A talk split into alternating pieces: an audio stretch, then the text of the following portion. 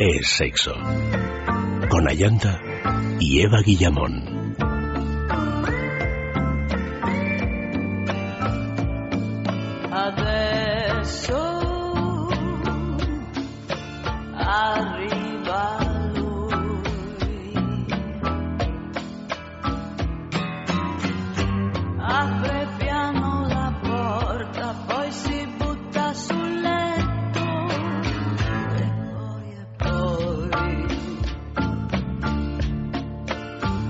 Buenas noches, queridos amigos. Comenzamos ya eh, este es sexo de esta noche dedicado a los chotis y a las fiestas de San Isidro. Nuestras direcciones de contacto son sexo nuestro Facebook es sexo y el Twitter arroba es sexo radio.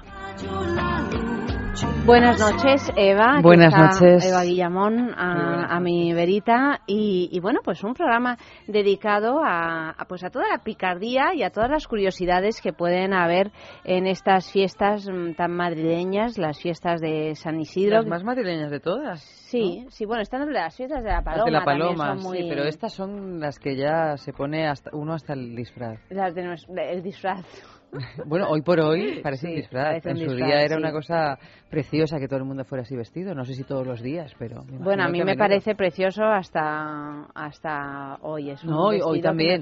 pero claro, no son vestidos que uno se ponga de manera cotidiana. No, no, no. no, Pero son muy bonitos, la verdad es que podríamos. Y quedan muy bien, quedan muy bien. A las mujeres le quedan fenomenal. Sí. sí.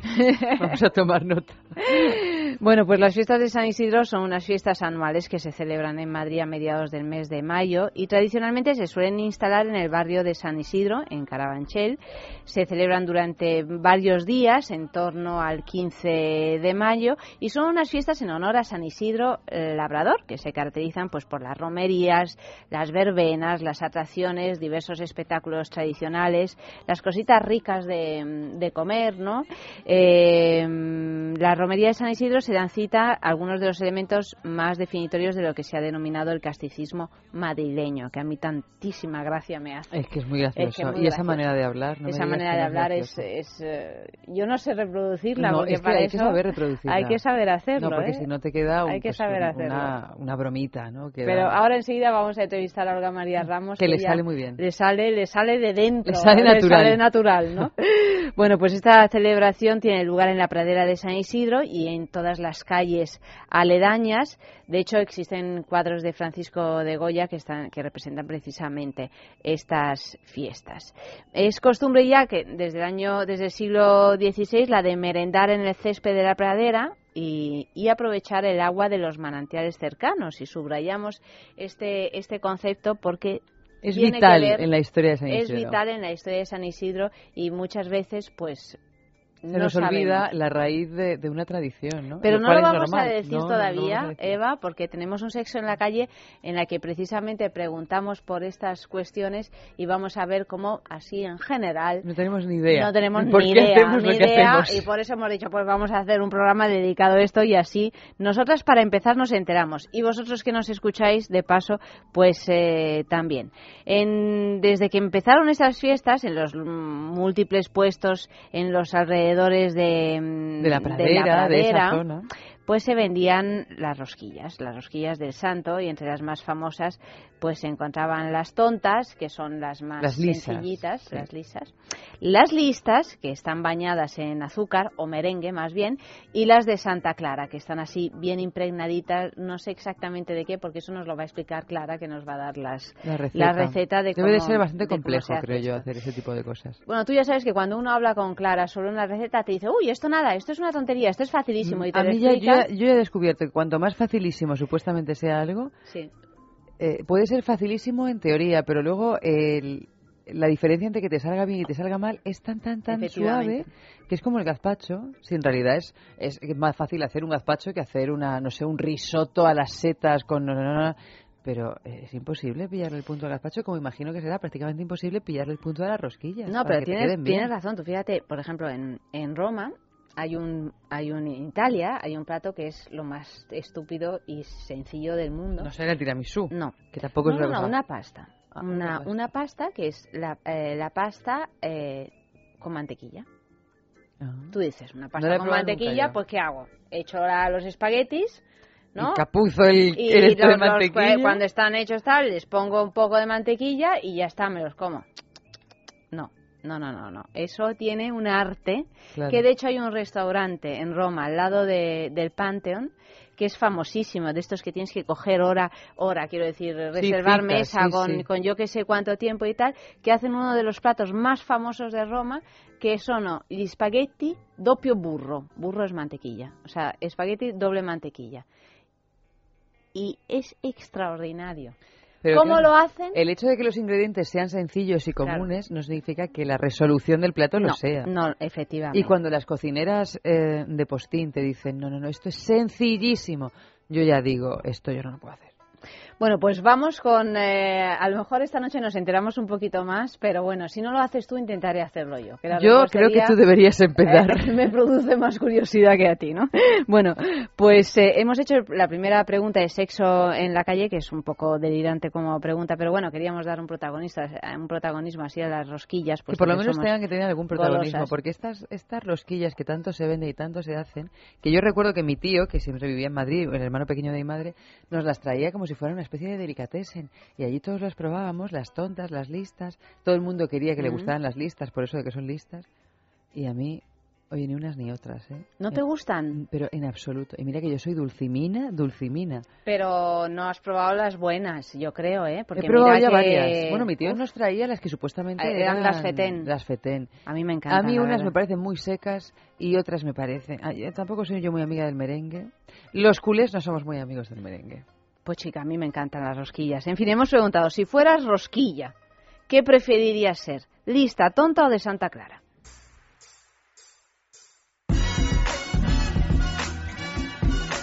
Uh, pues yo creo que de Santa Clara, ¿no? Por tener algo de personalidad, ¿no? Tener una denominación de origen. Yo creo que elegiría Santa Clara, sí. Para distinguirme entre el resto de, de rosquillas. Eh, pues lista, supongo, ¿no? Claramente la lista, porque siempre la más lista se lleva las cosas. Eh, desde luego tonta no, porque además no me gustan de sabor. Y la de Santa Clara es como un poco ni sí ni no, ¿no? Un poco monjil incluso.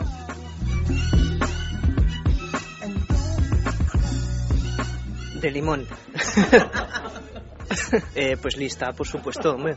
Para lista yo, de rojilla. Una lista. Tonta, siempre. Yo creo que es importantísimo ir por la vida haciéndose la tonta. Se consigue todo mucho más que ir de lista. De Santa Clara, que no sé muy bien lo que es. Pero como rosquilla lista no me veo y como tonta, pues tú verás.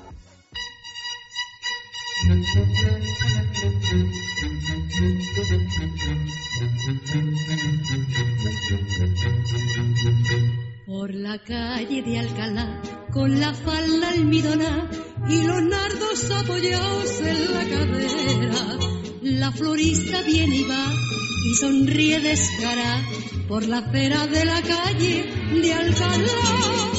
Y el gomoso que la ve va y le dice, venga usted a ponerme en la solapa lo que quiera, que la flor que usted me da con envidia la verá todo el mundo por la calle de Alcalá. Lleve usted, nardos caballero, si es que quiere a una mujer. Nardos no cuestan dinero y son lo primero para convencer. Llévelos y si se decide, no me mover de aquí. Luego, si alguien se los pide, nunca se le olvide que yo se los di. Claro, mira, me alegro de que no todo el mundo quiera ser rosquilla lista. no, ha habido de todo, ¿eh? ha habido de, todo, Hasta, hasta tonta ha habido. yo, creo que la que, la, que dice tonta, eh, es la más lista de todas, ¿eh? Pues, pues fíjate, yo también prefiero ser rosquilla tonta porque las otras están como como estas damas del barroco. Que, no le gustan a Eva, ya está quedado claro que no le gusta mucho la No, pero y además están demasiado recargadas. Es como lo de sombra azul, labio rojo. Demasiado. Mejor carita lavada. Bueno, pues vamos a escuchar a Clara Villalón, eh, que bueno, la conocemos, es colaboradora de, La Mañana, desde La Mañana de Federico, ha participado en el concurso televisivo Masterchef, es una cocinera de, de primera y vamos a preguntarle cómo se hacen esas rosquillas. Y si se decide... Clara, buenas noches. Buenas noches, ¿qué tal? Bienvenida de nuevo aquí a Es Sexo, en este Es Sexo, que en realidad poco de sexo tiene, pero bueno, mucho de picardía porque estamos dedicando el programa a, las fiestas de San Isidro, a los chotis y a todo, a todo eso, ¿no? Que sí tiene su, su aquel. Y nos preguntábamos, porque hemos hecho una encuesta en, en la calle sobre las eh, rosquillas, de, las rosquillas que se comen en las fiestas de San Isidro, y, sobre más cosas que la gente no sabía que responder verdaderamente. Tenemos unas ideas un tanto confusas sobre nuestras fiestas aquí en Madrid. Pero entonces, no conocen las rosquillas? Las conocen, pero no saben muy bien cómo se llaman, ni por qué se llaman así, ni, ni las distinguen. Luego otra de, otra de las preguntas también es eh, ¿por, qué por qué San Isidro es el patrono de Madrid. Y bueno, eso ya ha sido realmente fantasioso y creativo, ¿eh? La participación de nuestros eh, amigos en la calle. O sea que te llamamos a ti para que, bueno, por un lado nos digas cómo se hacen las rosquillas, eh, eh, las tontas, las listas y las de Santa Clara, si es que queremos hacerlas en casa, porque son ese tipo de dulces que ya uno piensa que solo se pueden comprar, igual que el roscón de Navidad. Y yo he dicho, vamos a llamar a Clara, que seguro que Clara, que es una mujer antigua en eso, sabe hacerlas. Las rosquillas son mucho más fáciles que el roscón de Reyes. Por eso, ya me imagino. Realmente hacer rosquillas en casa es súper, súper sencillo. La diferencia entre las rosquillas de, de, estas fechas con las normales es básicamente que estas rosquillas son horneadas en vez de que fritas, que generalmente es así como se hacen. eh, tienen una masa muy sencilla que, que tienen cinco, eh, cinco huevos, entre ellos tres huevos enteros y dos yemas. A esos le añadimos 100 gramos de azúcar, unos 5 gramos de anís, que es lo que las aromatiza un poco. Eh, y luego tenemos que incorporar 160 gramos de aceite de oliva y 330 gramos de harina. Con todo esto hacemos nuestra masa, luego ya cogemos porciones de ella, hacemos unos churritos, los juntamos y los colocamos en una bandeja con papel de hornear. ¿Sin levadura, Clara? Sin levadura, sin nada, así tal cual. Y esto es lo que va al horno, unos 220 grados y las tendremos allí pues aproximadamente unos 20 minutos hasta que las veamos doraditas. Esto es para la versión de las tontas, ¿vale? Que es la versión, eh, es la original, la primera rosquilla que se creó, pero luego se ha ido modificando. También, si queremos, las podemos pincelar con un poquito de huevo antes de meterlas en el horno para que por lo menos queden un poco más brillantes. ¿Es huevo o, la clara del huevo? Es huevo, huevo, entero vale, sí. Vale, de acuerdo. Luego, luego está la diferencia con, con las otras dos tipos de, de, rosquillas, que son las listas y las de Santa Clara. Las de Santa Clara básicamente porque las hacían en el convento de las clarisas. Y mm, las listas lo que, lo que llevan es un baño de yema, un glaseado con un poquito de yema, azúcar glas, un poquito de agua y, unas gotitas de limón. Se bañan en este glaseado o se eh, chorrea encima de él. Esto se endurece, simplemente se bañan dos veces y luego se endurece. Esto gana mucho porque ganan jugosidad cuando se, le da este baño a la rosquilla. O sea que la base de la rosquilla es la misma, ¿no? Exacto, y la, diferencia es, la misma. Es este baño. Justo, correcto. Y luego las de Santa Clara lo que se hace es un merengue, se les baña en un merengue, en un merengue normal, se puede hacer tanto normal como italiano. Si queremos que sea más consistente, pues nos iremos a un merengue italiano. Se bañan las rosquillas en él y se dejan secar de la misma manera. Oye, perdóname, pero qué diferencia hay entre el merengue normal y el merengue italiano. Yo sé que tú eres un especialista en merengue, pero discúlpame, yo, todavía no, yo todavía no. el punto del merengue, ¿eh? Pues, pues ya, la diferencia entre el merengue normal es el que tú montas las claras de huevo a punto de nieve y añades azúcar a partes iguales. Si, por ejemplo, tenemos 100 gramos de claras, añadimos cuando, cuando el azúcar, cuando las claras ya están bastante blanquecinas, añadimos 100 gramos de azúcar normal. Seguimos batiendo y luego añadimos 100 gramos de azúcar glass. Ese es el merengue normal. El italiano, en cambio, es el que montamos las claras y cuando ya las claras estén blanquecinas, lo que agregamos es un sirope, un almíbar que hacemos con, con agua y, y, azúcar a partes iguales. Esto lo vamos añadiendo muy poquito a poquito, muy poquito a poquito y no paramos de batir nunca y dejamos batir, batir, batir hasta que toda la mezcla se haya vuelto a enfriar. Oye, eh, Clara, Santa Clara, ¿a, ¿a ti cuáles te gustan más? Ay, yo he de reconocer que soy muy de listas. Yo también, yo también. Mira, también en eso nos parecemos. Yo soy de listas también. y un poquito de historia de estas rosquillas, ¿te las sabes? Pues mira, eh, he estado mirando, pero es que en, en, la web hay es que hay mucha mucha confusión al respecto, ¿verdad? Es que muchísima confusión y además unos te dicen unas cosas, otros te dicen otras cosas y al final no sabes mucho lo que crees. Yo creo sinceramente que esto nació pues de la rosquilla tradicional que se que se comía en las fiestas, igual que el rabo de toro, que es muy ahora de San Isidro y esas cosas y luego pues como la gente iba pues añadiéndole cositas para hacerlo más entretenido y más interesante. Muy bien. Clara, muchísimas gracias. Tomamos buena nota de estas eh, de estas eh, recetas. Espero que las hagáis, que son súper fáciles. Oye, y si nos diera pereza y no las hiciéramos, porque yo soy muy maniática, soy muy maniática con, con la comida, bueno, maniática, que me gustan las cosas ricas. ¿Y dónde las compras? Y hay mucha estafa, hay mucha estafa con lo de las rosquillas en Madrid. Bueno, pero en todas partes. Claro. que con todos los dulces, también con el roscón de Reyes, que te ponen bueno, precios desorbitados. ¿Qué me vas a contar con el roscón de Reyes? Yo desde que probé el tuyo hay un antes y un después. es lo que siempre soñé, Clara, del roscón. pero ¿dónde podemos comprar unas rosquillas que, que sean ricas? Pues mira, a mí me gustan bastante las de las pastelerías Mallorca. Las de Mallorca están bastante buenas y las de Envasi también. Lo que pasa es que en Envasi, como sus pastas, nada, no es nada igualable. Claro, claro, lo sabemos también eso. Clara, guapa, pues muchísimas gracias por habernos eh, ayudado a acercarnos un poquito a estas fiestas y buenas noches. Un placer, siempre que quieras. Buenas noches. Y la gracia de un piropo retrechero, más castizo que en la calle de Alcalá.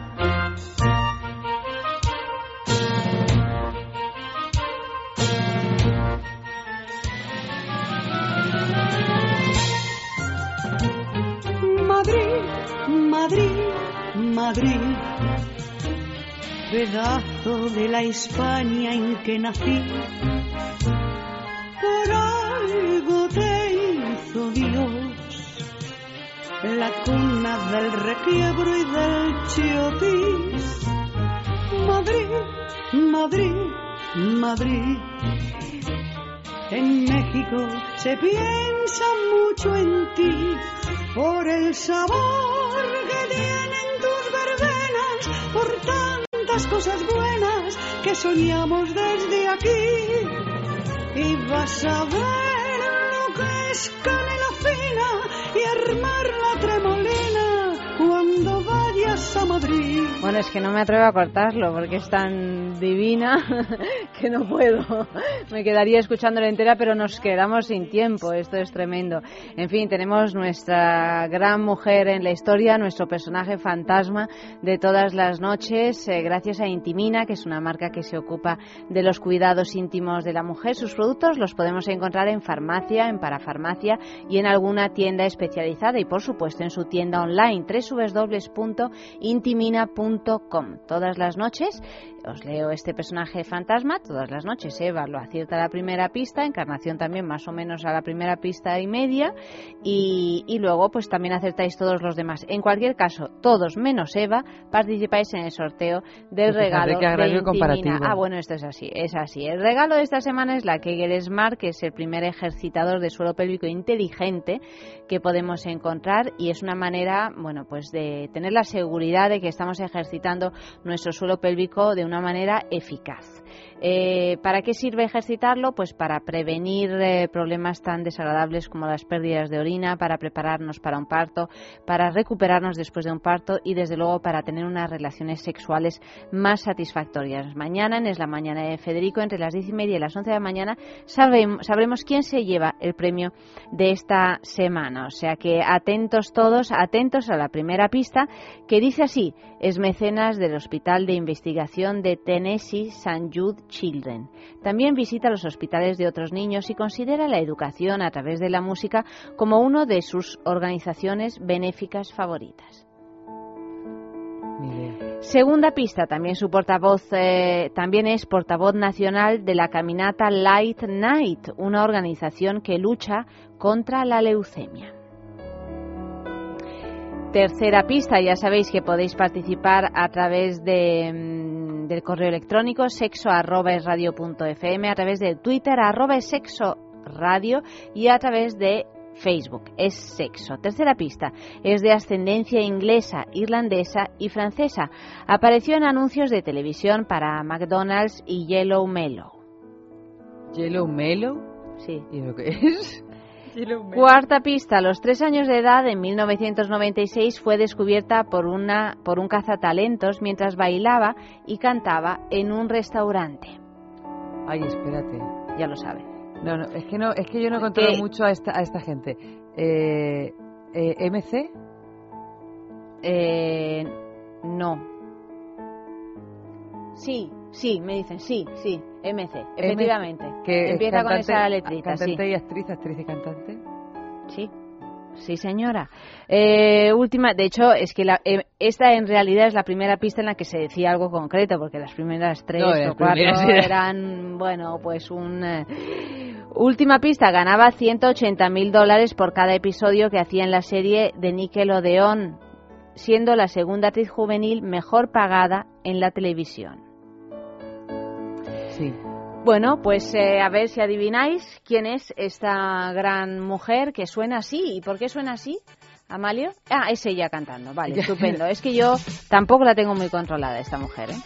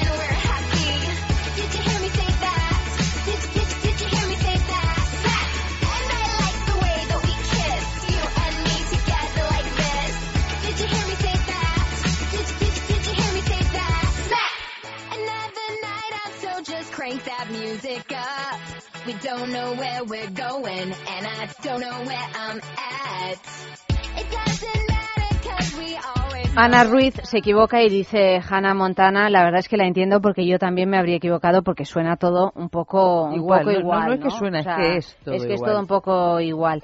Eh, eh, la primera que lo ha adivinado esta noche es, por supuesto, Encarnación, que es tu alter ego. Lo de Encarnación Y bueno, pues el personaje fantasma de esta noche es... Miranda Cosgrove. Gracias. ¿No sabía lo del hospital? Pero esta niña, es una niña, es del noventa y pico. Mira, que, mira de qué cosas te enteras, para que vayas... Eh... Cuando vaya a qué apostamos, pues decir todo eso. bueno, ya sabéis que el tema del día es ahí, Cipriano, Cipriano, no bajes más la mano y que tenemos gran premio porque es un fin de semana en el balneario de la Ermida, www.balneariolahermida.com, que es el sitio ideal al que podéis ir cualquier fin de semana de esto si es que ganáis el mejor eh, mensaje. Eh, podéis escribir pues en el correo, en Twitter, en el Facebook, etcétera, y, y, el mensaje que más nos gusta lo premiamos. Cada dos semanas alguien de vosotros se va un fin de semana, o sea, gana ese fin de semana compuesto por alojamiento, desayuno y circuito termal los dos días para dos personas. O sea que una oportunidad única de, ir al balneario de la Ermida, que es un sitio maravilloso. www.balneariolahermida.com para que podáis verlo. ¿Han llegado algún eh, mensaje? Pues, eh, por ejemplo, Os leo por aquí. Mm, Mensaje del día, ¿te refieres? Sí. Pues Daniel dice: Ay, Cipriano, Cipriano, no bajes más la mano. Cipriano, baja las dos, pues me enloquece como las, como las utilizas. O pues sea, que no una mano, sino dos. No, claro. Dos manos. Si una mano va al pan, pues fíjate, dos ya. Encarnación dice, ay Cipriano, Cipriano, no bajes más la mano o te quedarás manco de golpe. Como Cervantes, ¿no? y luego dice también, ay Cipriano, Cipriano, no bajes más la mano o te quedarás helado. Rubén, ay Cipriano, Cipriano, no bajes más la mano, como que no la bajes. Bájala hasta donde tú quieras, que me encanta donde la pongas. Y además Rubén aprovecha para felicitarte, Eva. Anda. Pues yo que se lo agradezco. dice Pedro, hay Cipriano, ah, no, no, no, perdón, dice Pedro, hay Caprino, Cipriano, Cipriano, no bajes más la mano, que me irrito. Que me irrito. Bueno, pues mira, aprovechando este ay Cipriano Cipriano, seguid enviando mensajes que los vamos leyendo, pero vamos a charlar un ratito con eh, Manuel Román, que es eh, pues eh, crítico musical, que escribe unos artículos maravillosos en Libertad Digital y que nos va a explicar un poquito pues de dónde mm, de dónde nace el, el chotis y alguna curiosidad de estas que quizá no sepamos. Buenas noches, Manuel. Muchísimas gracias por acompañarnos en estas horas tan tardías aquí en ese sexo. Creo que vienes de, de, por ahí, ¿no? De las fiestas de San Isidro. Sí, a mí me gusta pasear por, por ese Madrid, que ya no es tan verbenero como hace 30, 40 años, pero todavía hay restos de ese casticismo que poco a poco se apaga, pero, insisto, aún está ahí pendiente. ¿Y por qué crees que poco a poco se apaga? Bueno, porque eh, se pierde la tradición. Las tradiciones son muy difíciles de conservarlas. Los españoles no las mantenemos y en Madrid en concreto se pierden, aunque hay muy dignas y entusiastas asociaciones que apoyan todo lo madrileño, desde las chulapas que se visten con la ropa de hace un siglo y esa música de chotis que es algo que cada vez más se difumina, aunque nos queda siempre el himno oficioso de Madrid, que es el Chotis de Agustín Lora. Y Manuel, ¿tú nos puedes contar un poco cuál es la historia del Chotis? ¿De dónde, cuándo surge? Chotis mm, surge en Escocia.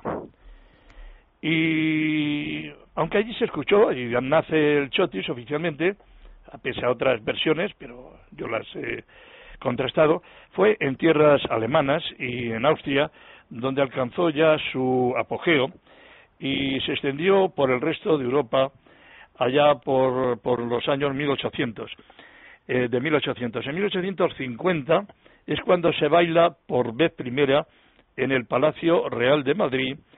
Fue en, el transcurso de una gala que presidió nada menos que la reina Isabel II. Y es curioso que al revés que el tango, el tango nació, como sabe mucha gente, en los lupanares de Buenos Aires, en zonas de gente de mal vivir, y luego llega en los años 20 eh, a, a, París, a los grandes salones. Y en el caso del Chotis es al revés, llega aquí al Palacio Real de Madrid, al Palacio de Oriente, y después es adoptado por las clases populares, por aquellos manolos, chulapas, menestrales, obreros, las castizas modistillas, en fin, la gente del pueblo. Y, pero qué curioso, yo no, no, no sabía que venía del norte de Europa, pero viene del norte de Europa y se queda. ¿Por qué se queda? Quiero decir, porque parece algo muy castizo, muy, muy español. Bueno, ese toque castizo eh, eh, se lo da, yo creo, la, mm, la instrumentación. Porque en un principio el choti se interpretaba con otra serie de instrumentos orquestales. Y resulta que cuando se queda en Madrid es cuando se divulga a través de un organillo. El organillo que, que es de Italia. pero, pero cuando viene una familia eh, hacia 1900 eh, apellidada Aprucese, eh, se instala en Madrid y, y son ellos estos italianos los que ya en sucesivas generaciones ya son madrileños, entonces funden sus notas con ese instrumento que, que está vinculado sin duda a, a, la capital de España. Y ya entonces ese chotis que nació en, en Escocia se divulgó por Centro Europa, cuando se populariza en Madrid, ya es nuestro. ¿Y en el centro de Europa, en Escocia, ha quedado reelaborado de otra manera a día de hoy? Mm, yo, yo no tengo noticia de eso. Yo creo que eso es algo que queda, pues no sé, como eh, por ejemplo la polka. Las polcas, que luego en Estados Unidos también tuvieron su momento, pero son, son la música de hace ya eh, casi dos siglos. Y yo creo que eso está forma de un pasado, porque al fin y al cabo e, era una música del pueblo. Y cuando el pueblo deja de, de escucharla, pues lógicamente queda ahí como, pues como una anécdota histórica. ¿Qué es lo que al final queda ahora del Chotis? ¿Qué es eso? Salvo este título, aunque hay muchísimos que se han popularizado en versiones, en discográficas, en zarzuelas, que de vez en cuando se vuelven a escuchar, pero por ejemplo en Madrid es por, por, ese chotis en Madrid, que en cualquier momento, en, alguna, en, algún acto institucional en Madrid, pues, pues en un momento determinado, y sobre todo estos días de fiesta, pues vuelve a escucharse. Y cada fin y al cabo eso mantiene un poco la vigencia de este género. Parece cuando uno se da un paseo por las calles que los chulapos y las chulapas son ya o bien personas centradas en años o niños, ¿no? Porque en el colegio sí intentan alimentar esta tradición y que, y que sí, son, familias, generaciones que de pronto dicen el abuelo o el bisabuelo, ¿no? Pues eh, salía en la procesión, iba a recorrer la ruta de, del santo a, a, el agua bendita, el agua en las afueras de por los carabancheles por lo, luego por las zonas de, de la ribera del Manzanares, aquella que pintaba Goya, o luego se trasladan al, al otro más centro de Madrid, o la iglesia donde están los restos, y en esa ruta y tal, pues este día 15 han vuelto a pasear otra vez familias enteras, del abuelo, los padres, los niños pequeños, que los visten con, con, sus gorrillas, con sus trajes a cuadros, las niñas pues con ese vestido, que no es el más bonito que hay entre los trajes folclóricos regionales de España, pero bueno, tiene, tiene su gracia también. Queda muy el bien, pañuelo. ¿eh? Queda muy ¿Eh? bien, sí, pero no, por ejemplo, no tiene la riqueza de, de, los trajes de las falleras o los de Extremadura, es decir, que son más recargados, estos son más sencillos, como probablemente responde al carácter madrileño, un carácter abierto, simpático, eh, sencillo en definitiva. Está la música del Chotis y están las letras, que son verdaderamente extraordinarias. ¿Cuáles fueron los grandes letristas del Chotis? Los grandes letristas del Chotis, sobre todo los, de, los del siglo XX, eh, pertenecían a la, a la zarzuela. Son los músicos, son los Chueca, y, todos sus colegas de, de la época, ¿no? Y desde luego hay otros chotis que le siguen difusión y popularidad al de Madrid, que es el del Pichi. Es curioso que muchos de estos autores eh, no eran del foro, no eran de Madrid. Por ejemplo, el autor del Pichi era un granadino que era el maestro eh, Alonso, Francisco Alonso, que tenía una inspiración especial para, un siendo andaluz, darle ese otro toque que está relacionado con el casticismo eh, madrileño, ¿no? Eh, así como el habla madrileña en el teatro, en el sainete, era de un alicantino, ¿no? Sí. De Carlos Arniches. Y, y mucha forma que nos adjudican a los madrileños, eh, ya se está perdiendo, pero eso de la chulería, oye, ¿dónde vas? Y todo eso, eso en realidad era inventado en el teatro de Arniches por un señor de Alicante, ¿no? Y, luego es al revés, es la población la que se apropia de esa manera de hablar y así los autores, letristas y compositores, pues eso, eh, funden esas piezas y le dan ese toque. Entre los solistas, yo recuerdo a uno que no era de Madrid, pero todo el mundo creía que era de Lavapiés y era de Logroño, Pepe Blanco. O sea, Pepe Blanco cantaba aquello de Pepe va, Pepe el taxista, y yo que acerté a conocerlo y tuve con él un cierto trato, pues ibas con él a alguna cena, a tomarte unos vinos, y si veía una mujer enseguida la piropeaba, y la piropeaba con ese estilo eh, de requiebro, que el, el que ya se ha perdido, claro. Ahora si alguien dice algo, dice una grosería. El piropo ese con gracia, que es un, pues es un, un chascarrillo con un toque poético. Y, y eso iba en las letras de, de estos chotis que cantaba Pepe Blanco.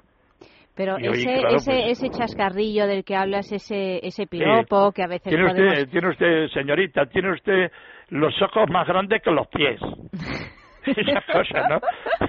a veces los escucho en las zarzuelas, ¿no? Porque hay un, tenemos ahí un acervo impresionante. El Santo de la Isidra, toda esa colección de títulos de Arniches Es que son, son eh, porque claro, aquí hay una, hay una picardía y al mismo tiempo una elegancia y al mismo tiempo es una, realmente una creación bien elegida por parte del, del pueblo, pero que ha quedado en la historia de nuestras letras. Es, es el ingenio, el ingenio madrileño eh, cada uno a su estilo. Eh, siempre se dice como tópico que los andaluces son más rápidos en ese terreno, pero en otra línea, ¿no? El, ingenio madrileño, traducido en, obras literarias en, el mundo del espectáculo, eh, siempre fue digno de, de alabarse, ¿no? Esa rapidez mental para hablar, para dirigirse al otro, para dialogar, cuando se encontraban tres tipos en una taberna, pues, pues enseguida uno al otro entraba una mujer y, todas esas cosas, las verbenas, la época de las verbenas, que empezaban ahora, aunque la primera oficialmente decían que era la de San Antonio, este próximo 13 de junio, la primera que Dios envía. Pues todo ese mundo, ese mundo de la verbena de la paloma y de la revoltosa, ahí estaba todo eso, y ahí estaban los chotis, aparte de, de polcas y mazurcas, pero ahí estaba el chotis. ¿Y qué, qué decir del baile del chotis? Porque es un baile también muy discreto. ¿no? Sí, y, y, no tan En el que apenas no se mueve uno. No, el, el, castizo fetén, eh, fíjate el adjetivo fetén, decía que, había que bailarlo en un ladrillo y dar esos tres pasos, pero cimbrando la cintura y sabiendo llevar a tu pareja, claro. Y eso, y eso era muy difícil. De hecho, eh, todavía en las escuelas de baile, que había en Madrid eh, hacia 1960, luego aquello se perdió, hubo un pequeño renacimiento ya al final del siglo XX, pero entonces en esas academias de baile aún se daban lecciones de chotis. Y, y dice, bueno, esto, pero si el chotis no. Pero claro, ya la década de los 60 marca un cambio radical en las costumbres, en, en una nueva música que nos llega, que es a través del pop, del rock, de otra música y de los festivales, otra cosa. Y entonces esta música costumbrista, esta ya se va difuminando. Yo siempre que escucho chotis o cuplés, que también me, me gustan tanto, este tipo de, de, música tan, tan nuestra, digo, pero ¿cómo es posible que no se recupere de algún modo, no? Y que... decir una pequeña anécdota. Eh, yo frecuento los, los domingos, suelo ir con mi mujer al rastro. Sí. Y paseo arriba y abajo por la ribera de curtidores, que está de bote en bote, claro. Y allí, en una esquina, ya al final de la ribera de curtidores, hay una mujer con un pañueluco que se pone, no es tan mayor como parece, porque me dijo que tenía cincuenta y tantos años, pero parece, parece más anciana. Y esta mujer, que es de Albacete, es para mí la única superviviente de este artilugio, del organillo. Es un organillo muy pequeño y lo toca, la gente le da ahí una pequeña limosna y ella a su vez, fíjate, mm, a, quien le ha dado ese óvulo, le regala una estampa de la Virgen de la Paloma. Sí. Y ya, porque ya no hay organillos, ¿sabes? En, eh, si hay alguno, eh, eh, lo tienen que alquilar para alguna representación que haya en, el Teatro de la Zarzuela o alguna en televisión que se grabe algo, porque no existen organillos al haber desaparecido ya el, último superviviente de la familia italiana Aprucese, que era la que fabricaba ahí en la carrera de San Francisco, eh, en, las cercanías del rastro, ahí donde tenía la fábrica. O sea que ya no se fabrican. No, ya no. Porque además, oye, un buen, si queda alguno por ahí de alguna, algún anticuario, si tú encuentras un organillo, vale una barbaridad.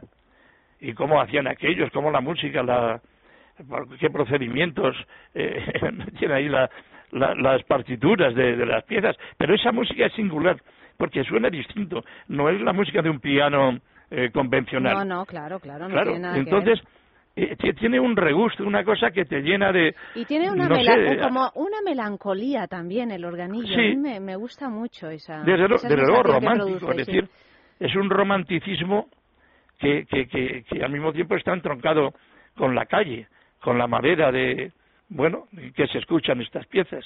Manuel, y... dime, según tu opinión, algo que no debería perderse ningún madrileño ni ningún extranjero que visitara la ciudad en estas fechas tan festivas para nosotros. Algo que quizá no conocemos tanto, pero que merecería la pena verlo o participar en ello. Sí, es, disculpe, es que no te he entendido lo que me pedías. Pues alguna de, las, de, las cosas que se prevén en estos festejos de San Isidro, que a lo mejor pues no, no conocemos y que tú consideras bueno, ha, que... ha habido estos días unos programas, mañana, mm, sí, es mañana 16, en Las Vistillas, donde por cierto se dice, valga la redundancia de las Vistillas y lo que se ve, la mejor vista de Madrid eh, contemplando la casa de campo, eh, sobre todo los atardeceres. Bueno, pues ahí en las Vistillas, todos los años hay un homenaje al Chotis y a la música popular, y, mañana eh, vuelve a actuar Olga María Ramos, la digna sucesora de su madre, Olga Ramos, que era extremeña, pero Olga María no, es madrileña, y, es una mujer, es amiga mía, y era zafata.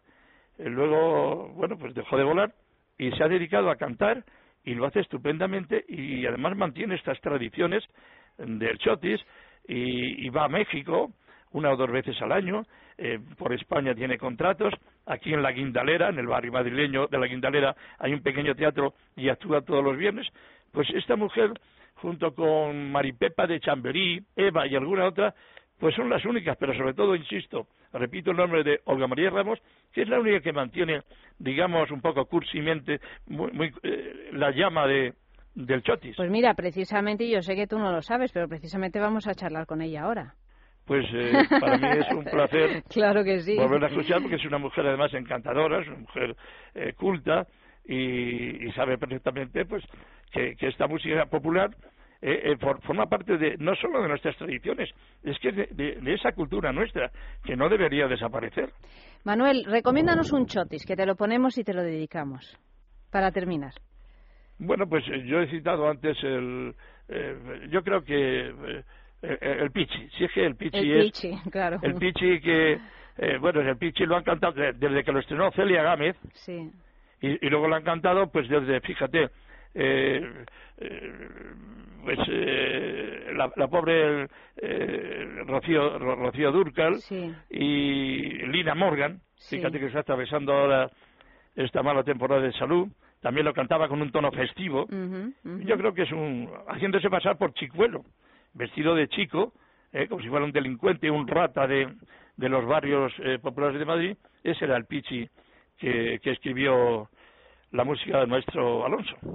Pues eh, Manuel, muchísimas gracias. Escuchamos, te despedimos con ese Pichi, que es siempre un placer volver a escuchar. Pues ha sido para mí también, a su vez, un, momento muy agradable, Ayanta, y saludo a, a tus oyentes. Buenas noches. Buenas noches,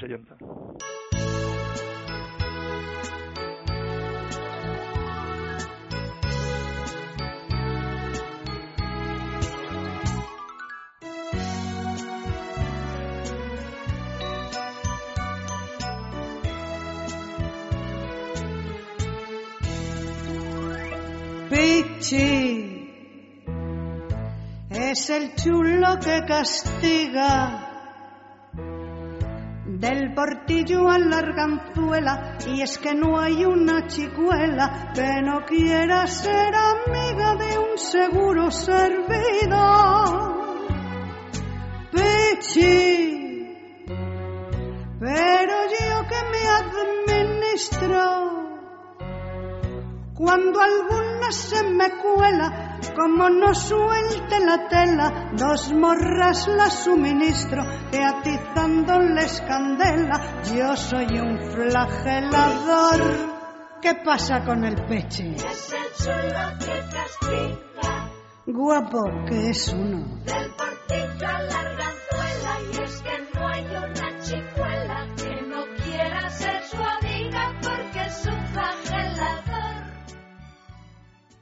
Piensa en el placer. En el tuyo. En el nuestro. Piensa en el poder de los sentidos. En sentir al máximo. Contigo. Piensa en algo discreto, muy suave, muy íntimo. En algo bello y muy excitante. Y ahora no pienses. Siéntelo. Siéntelo. Objetos de placer exquisito. Bailelo. Intimina, la primera marca dedicada exclusivamente al cuidado íntimo femenino en cada una de las etapas de nuestra vida, quiere cuidarnos en uno de nuestros momentos más delicados, la menstruación. Con su copa menstrual Lily Cap ofrece la mejor alternativa a los tampones y compresas. Sin alergias, sin irritación y sin sequedad, Intimina te proporciona gracias a Lily Cap todo lo que necesitas para un periodo cómodo, seguridad e higiene. Prepárate para experimentar un antes y un después en tu menstruación.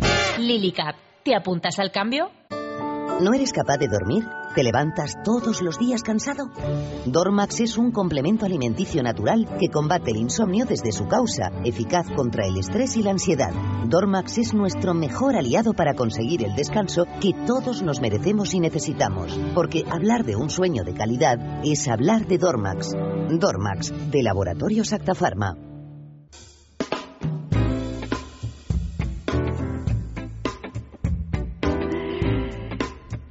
Tenemos, como os habíamos dicho al principio del programa, otra pregunta de sexo en la calle. Sí, esta ya, yo creo que, como tú decías al principio, ha causado el, eh, el desconcierto general. El desconcierto general. Pero vamos, es que sí. Esas cosas que uno se plantea nunca. Yo no sé si, si te pasa. Yo, eh, durante años, bueno, todavía sigo, pues vienen amigos italianos, ¿no? O extranjeros a, visitar a Madrid, que te hacen esas preguntas de pronto. Sí, que tú nunca te las has planteado en la vida. que jamás te has planteado y dices, pues mira, no lo sé. ¿No? Y vas a buscarlo a internet porque, claro, no puede ser que uno no lo sepa, ¿no? Bueno, pues. Pero bueno, eso le pasa a todo el mundo con su ciudad. Yo me acuerdo cuando me mudé a Nueva York que yo no hacía más que preguntar y, bueno, ¿y cuando fuisteis al, al Metropolitan? Ah, pues no he ido nunca al Metropolitan.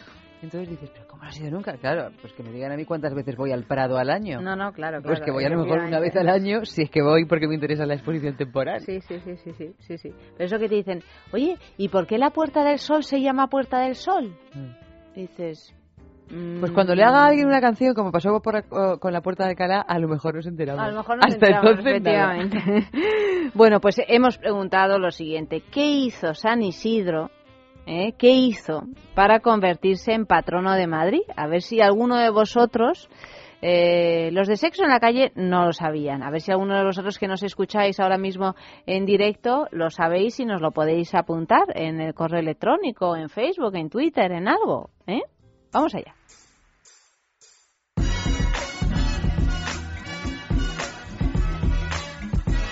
Pues no tengo ni idea de lo que hizo San Isidro para convertirse en el patrón de Madrid. Está claro que hacer rosquillas, em, fiestas en la pradera, no.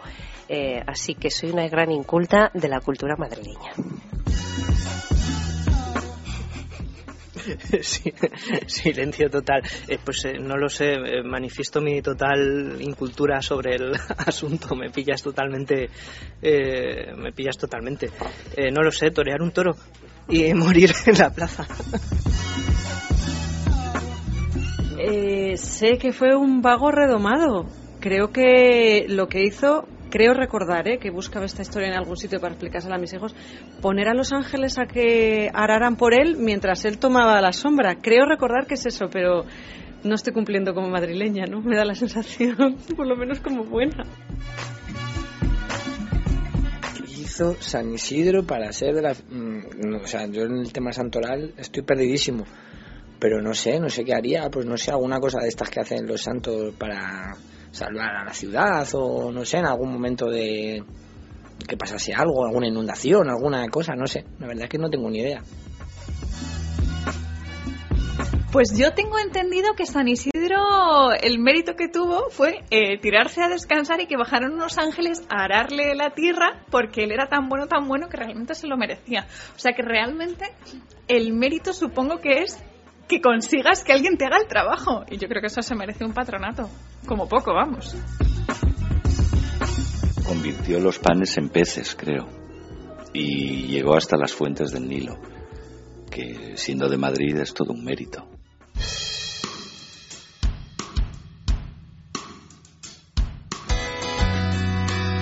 Pues señores, esta es la situación, ¿eh? Y porque no hemos seguido, porque ya nos parecía una muestra lo suficientemente amplia. Sí, pero vamos, yo creo que el 99% de los encuestados, aunque hubiéramos preguntado a 2.000, hubieran dicho lo mismo. A lo mejor habría que preguntar a algún, no sé, a gente un poquito más mayor, Más mayor, sí, no lo sé. sí. Bueno, ha habido uno que hablaba de inundaciones. Uno que hablaba de inundaciones que es el que más, se ha acercado, acercado, más a la realidad. Cuéntanos, Eva, por favor, qué hizo San Isidro para convertirse mira. en patrono de Madrid. Por lo pronto decir que San Isidro nació en Madrid, el... dicen que en el año 1082, allá por el 4 de abril, y según era mencionado en esa época, poseía el don de encontrar agua. O sea, era como una especie de zahorí. Y entonces cuando eh, iba a tierras que estaban muy secas, él llegaba, golpeaba el bastoncito y allí aparecía agua.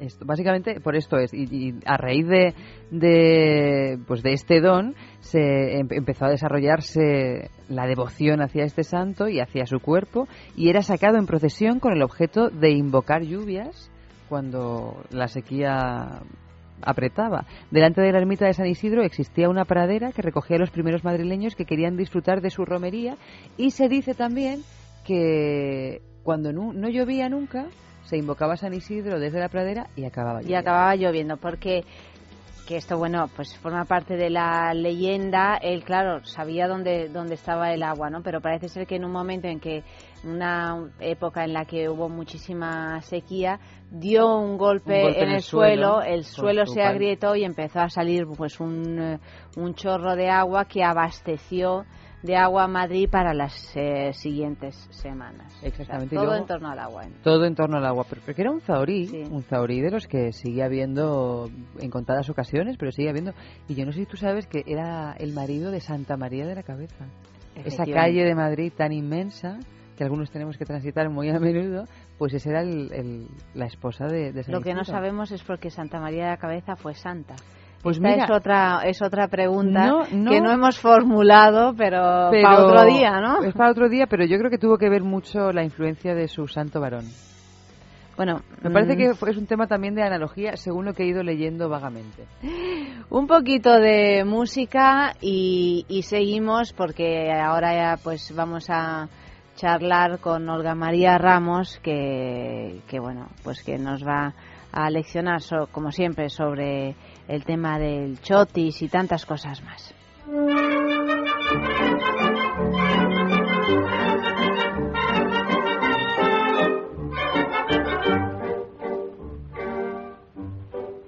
Madrid de cabestreros y larga anzuela, Madrid en 900 que ya se fue, aquel de los limones y las manuelas, aquel de la taberna de Juan José.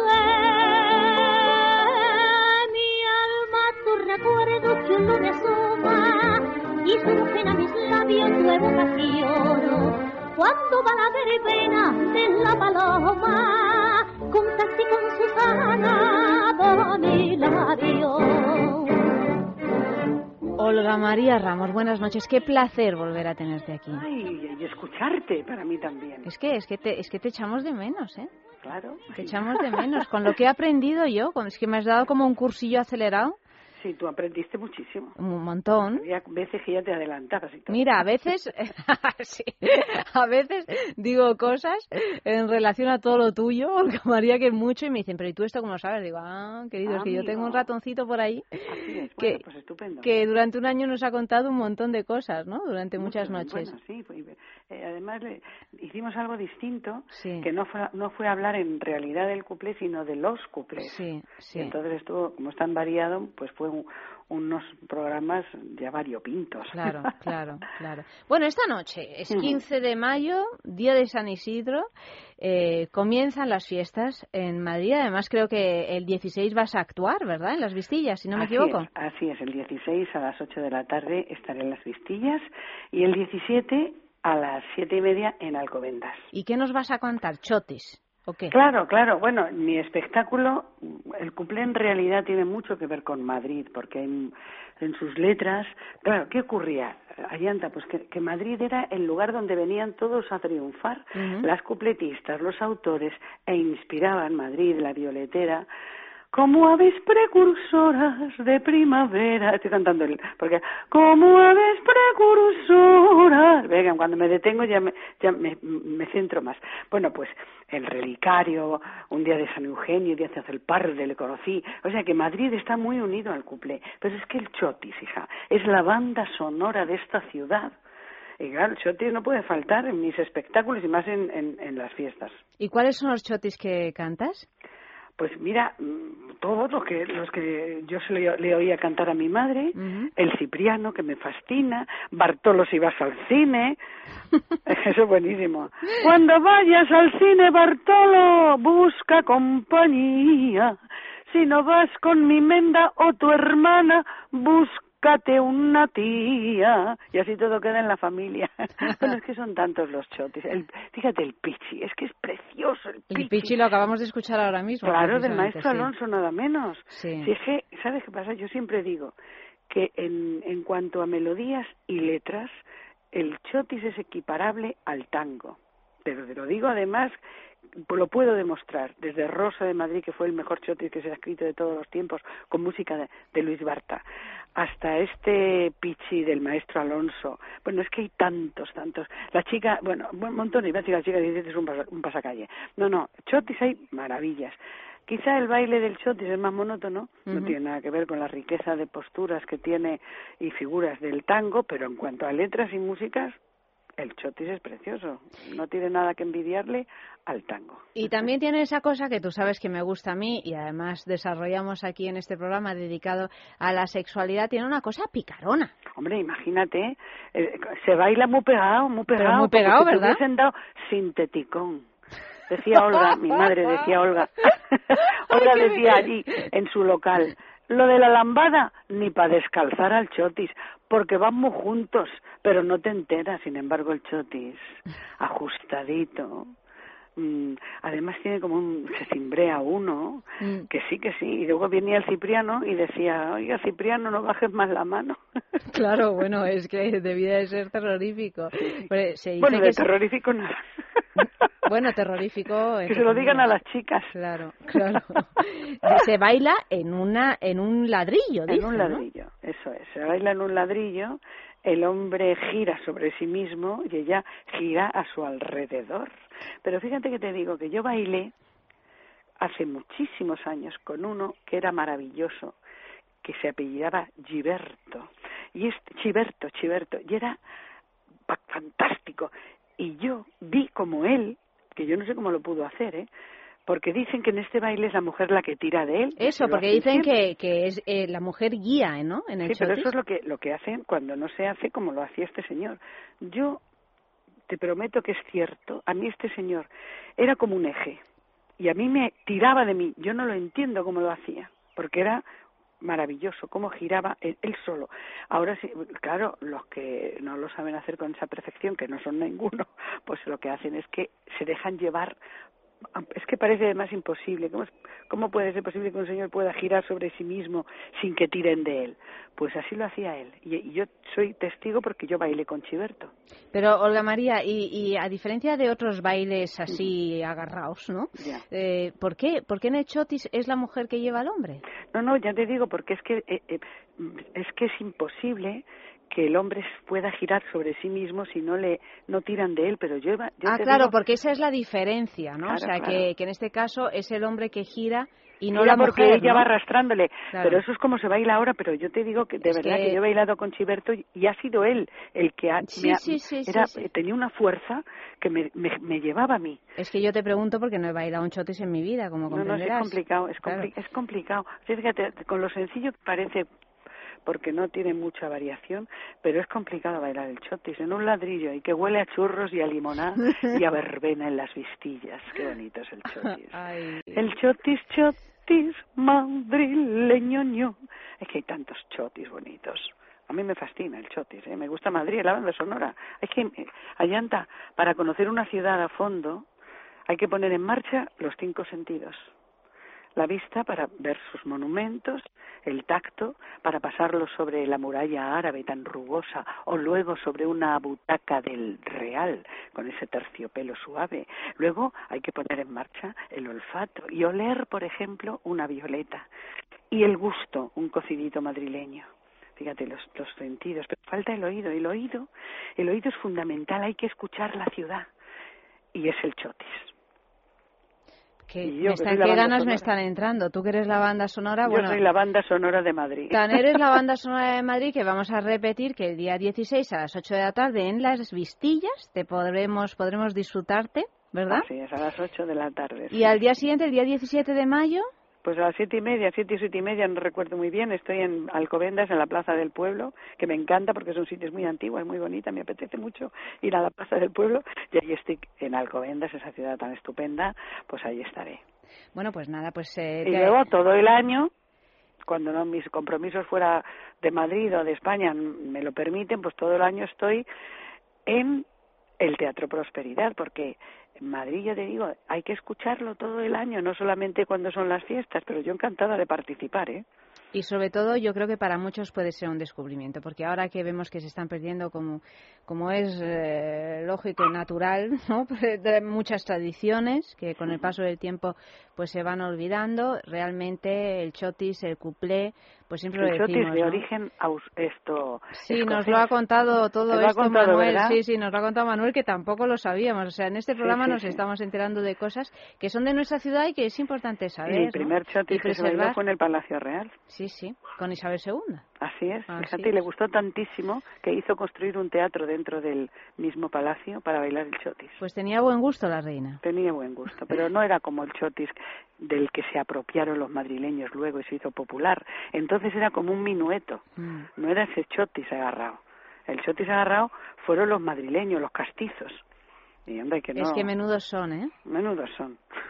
Yo echo de menos, se lo decía a, a, Manuel, esos, esos piropos que decían a las mujeres. Con una de tus pestañas me voy a hacer unos cordones para los zapatos. Eso le dijo un señor a mi madre por la calle Pocimina y mi padre iba detrás porque las, las aceras son estrechas y íbamos mi madre y yo delante. Y dijo eso, ¿no? Con uno de tus, de tus pestañas me voy a hacer unos cordones para los zapatos. Pasa mi madre, paso yo y mi padre detrás le dice, gracias.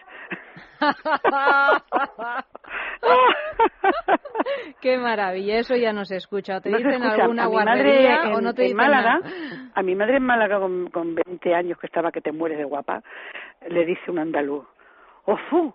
No es Semana Santa y ya salen las vírgenes por la calle.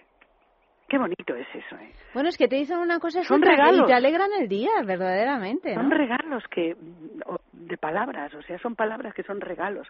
No sé, es una pena que se pierda. El otro Sí. día me dijeron, uy, qué señora más guapa. Digo, menos mal. Oye, ya era hora. Era un piropo mm, sencillito, pero bueno, Sí. una que ya va cumpliendo años, pues te hace ilusión. Bueno, y aunque no cumplas años, ¿eh? ya te digo. bueno, Olga María, eh, te despedimos con este chotis cipriano. Del maestro de Juan Martínez Abades, autor asturiano maravilloso, pero que se metió en la piel de Madrid e hizo uno de los chotis más castizos. Muchísimas gracias, querida, y hasta siempre, y que tengas un gran éxito estos días, como te mereces. Muchísimas gracias, gracias guapa. Buenas noches. Adiós, adiós.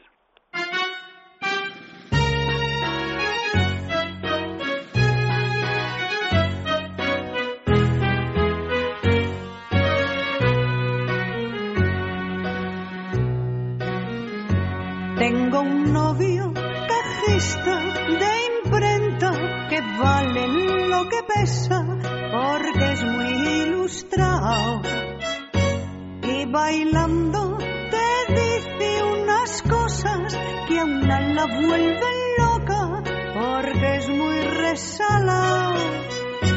Con el chotis se vuelve mochales y se lo marca izquierdas, muy chulo y muy barbián. Y bailando y el chico más labia que puede tener la savia de la bazán es un truán. Pero a veces se propasa el muy ladrón he tenido que llamarle la atención. Ay, Cipriano, Cipriano, Cipriano, no bajes más la mano, no seas exagerado. Piensa en el placer. En el tuyo. En el nuestro. Piensa en el poder de los sentidos. En sentir al máximo. Contigo. Piensa en algo discreto, muy suave, muy íntimo. En algo bello y muy excitante. Y ahora no pienses. Siéntelo. Siéntelo. Objetos de placer exquisito. Bailelo. Intimina, la primera marca dedicada exclusivamente al cuidado íntimo femenino en cada una de las etapas de nuestra vida, quiere cuidarnos en uno de nuestros momentos más delicados, la menstruación. Con su copa menstrual Lily Cap ofrece la mejor alternativa a los tampones y compresas. Sin alergias, sin irritación y sin sequedad, Intimina te proporciona gracias a Lily Cap todo lo que necesitas para un periodo cómodo, seguridad e higiene. Prepárate para experimentar un antes y un después en tu menstruación. Lily Cap. ¿Te apuntas al cambio?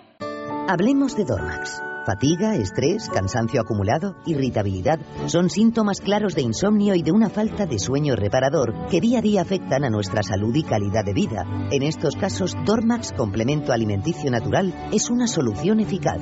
Dormax nos ayuda a neutralizar las causas que nos impiden dormir, asegurándonos un descanso de calidad y verdaderamente reparador. Dormax, de Laboratorio Acta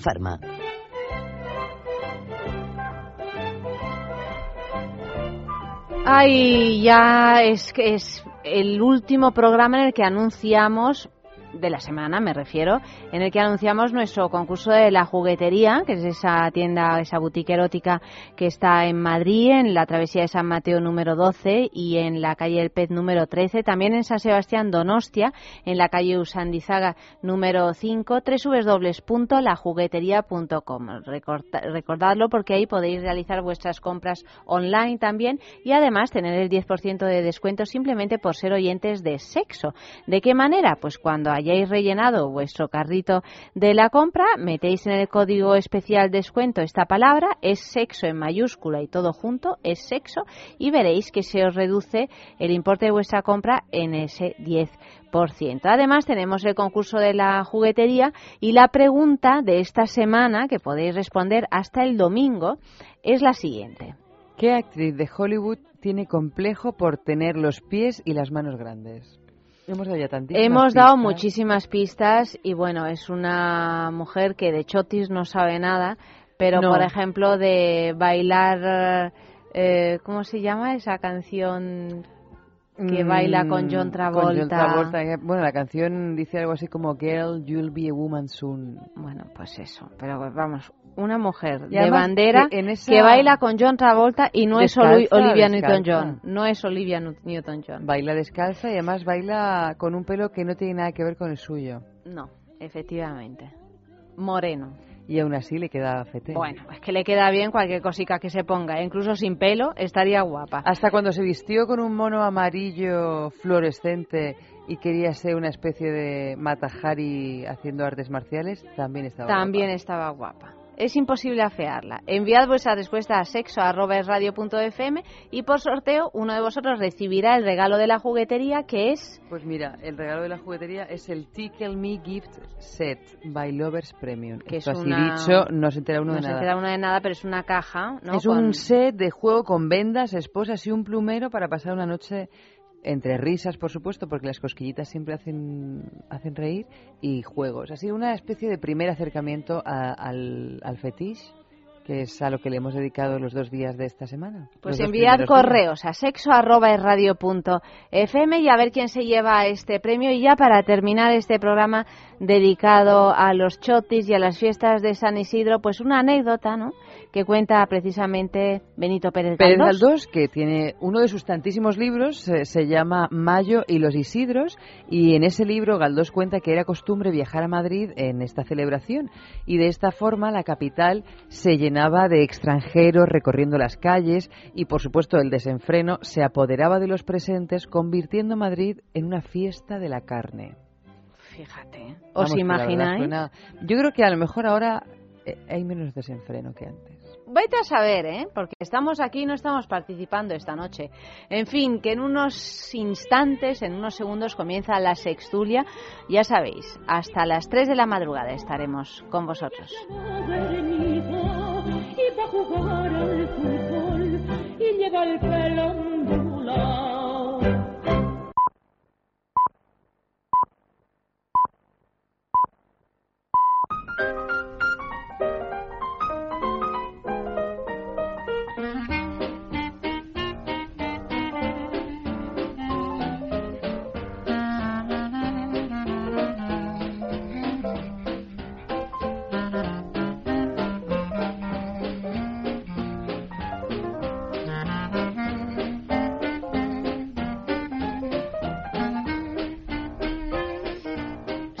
Sextulia, comienza ya Eva.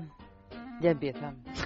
Ya empieza. Es que no sé nunca cómo saludarte en esta segunda parte. Sí, pues normal, no me saludes. No te saludo, pues nada, no te si saludo. estuviera. Bueno, pues entonces saludo a Efe, buenas noches. Hola, hola, Yanta. El hombre barbudo, como Eurovisión. Sí, sí, pero Sí. como, como, como Bueno. Eurovisión, pero según procede.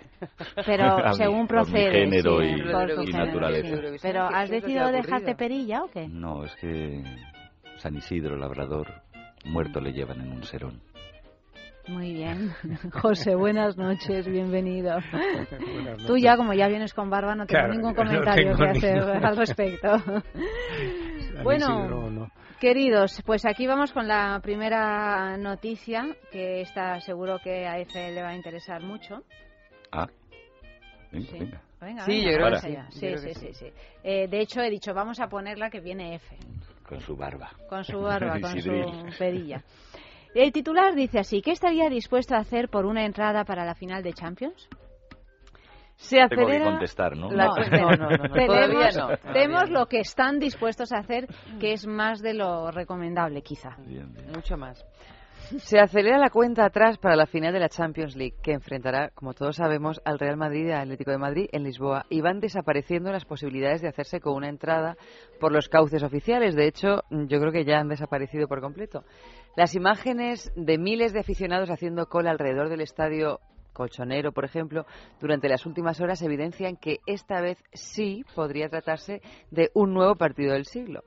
Un acontecimiento que casi nadie está dispuesto a perderse y que ha incrementado el precio de los tickets en la reventa hasta un 1.200%. Como vía alternativa, en páginas web como Segunda Mano o Mil Anuncios, proliferan los anuncios con la fórmula Vendo boli y regalo entradas para la final. Por dos entradas de categoría 2 se piden 3.500 euros. Pero no solo hay quienes ofertan los codiciados boletos a cambio de dinero, también hay otros que los demandan poniendo a disposición su propio cuerpo en la transacción. Véase. Chica de 23 años, ofrezco sexo real, todo esto está literalmente citado, Ofrezco sexo real durante una hora, posturas, juguetes, etcétera, a cambio de entrada para la final, informaba una usuaria de mil anuncios que además no tenía problema en revelar sus circunstancias. Me gustaría ir con mi novio y solo disponemos de una. Lo que se dice Ya sabía una yo pareja que- liberal, ¿no? Ya sabía yo que de bolis no se trataba así. Por noticia. de alguna manera. un boli, un rotulador, un. eh, sí. Bueno, lo que está claro es que es un evento muy singular. Esto no se ha dado en ciento y pico años de historia de ambos equipos. Se da ahora, puede no darse en otro milenio, o sea que en cierto sentido es el partido del siglo. Si eres muy aficionada y quieres ir con tu novio y solo hay una entrada, pues me parece. No, claro. Pero a ti qué te parecería que Tu novia vendiera su cuerpo para conseguir una entrada a tu vera, eso, eso sí, me- eh, en Lisboa?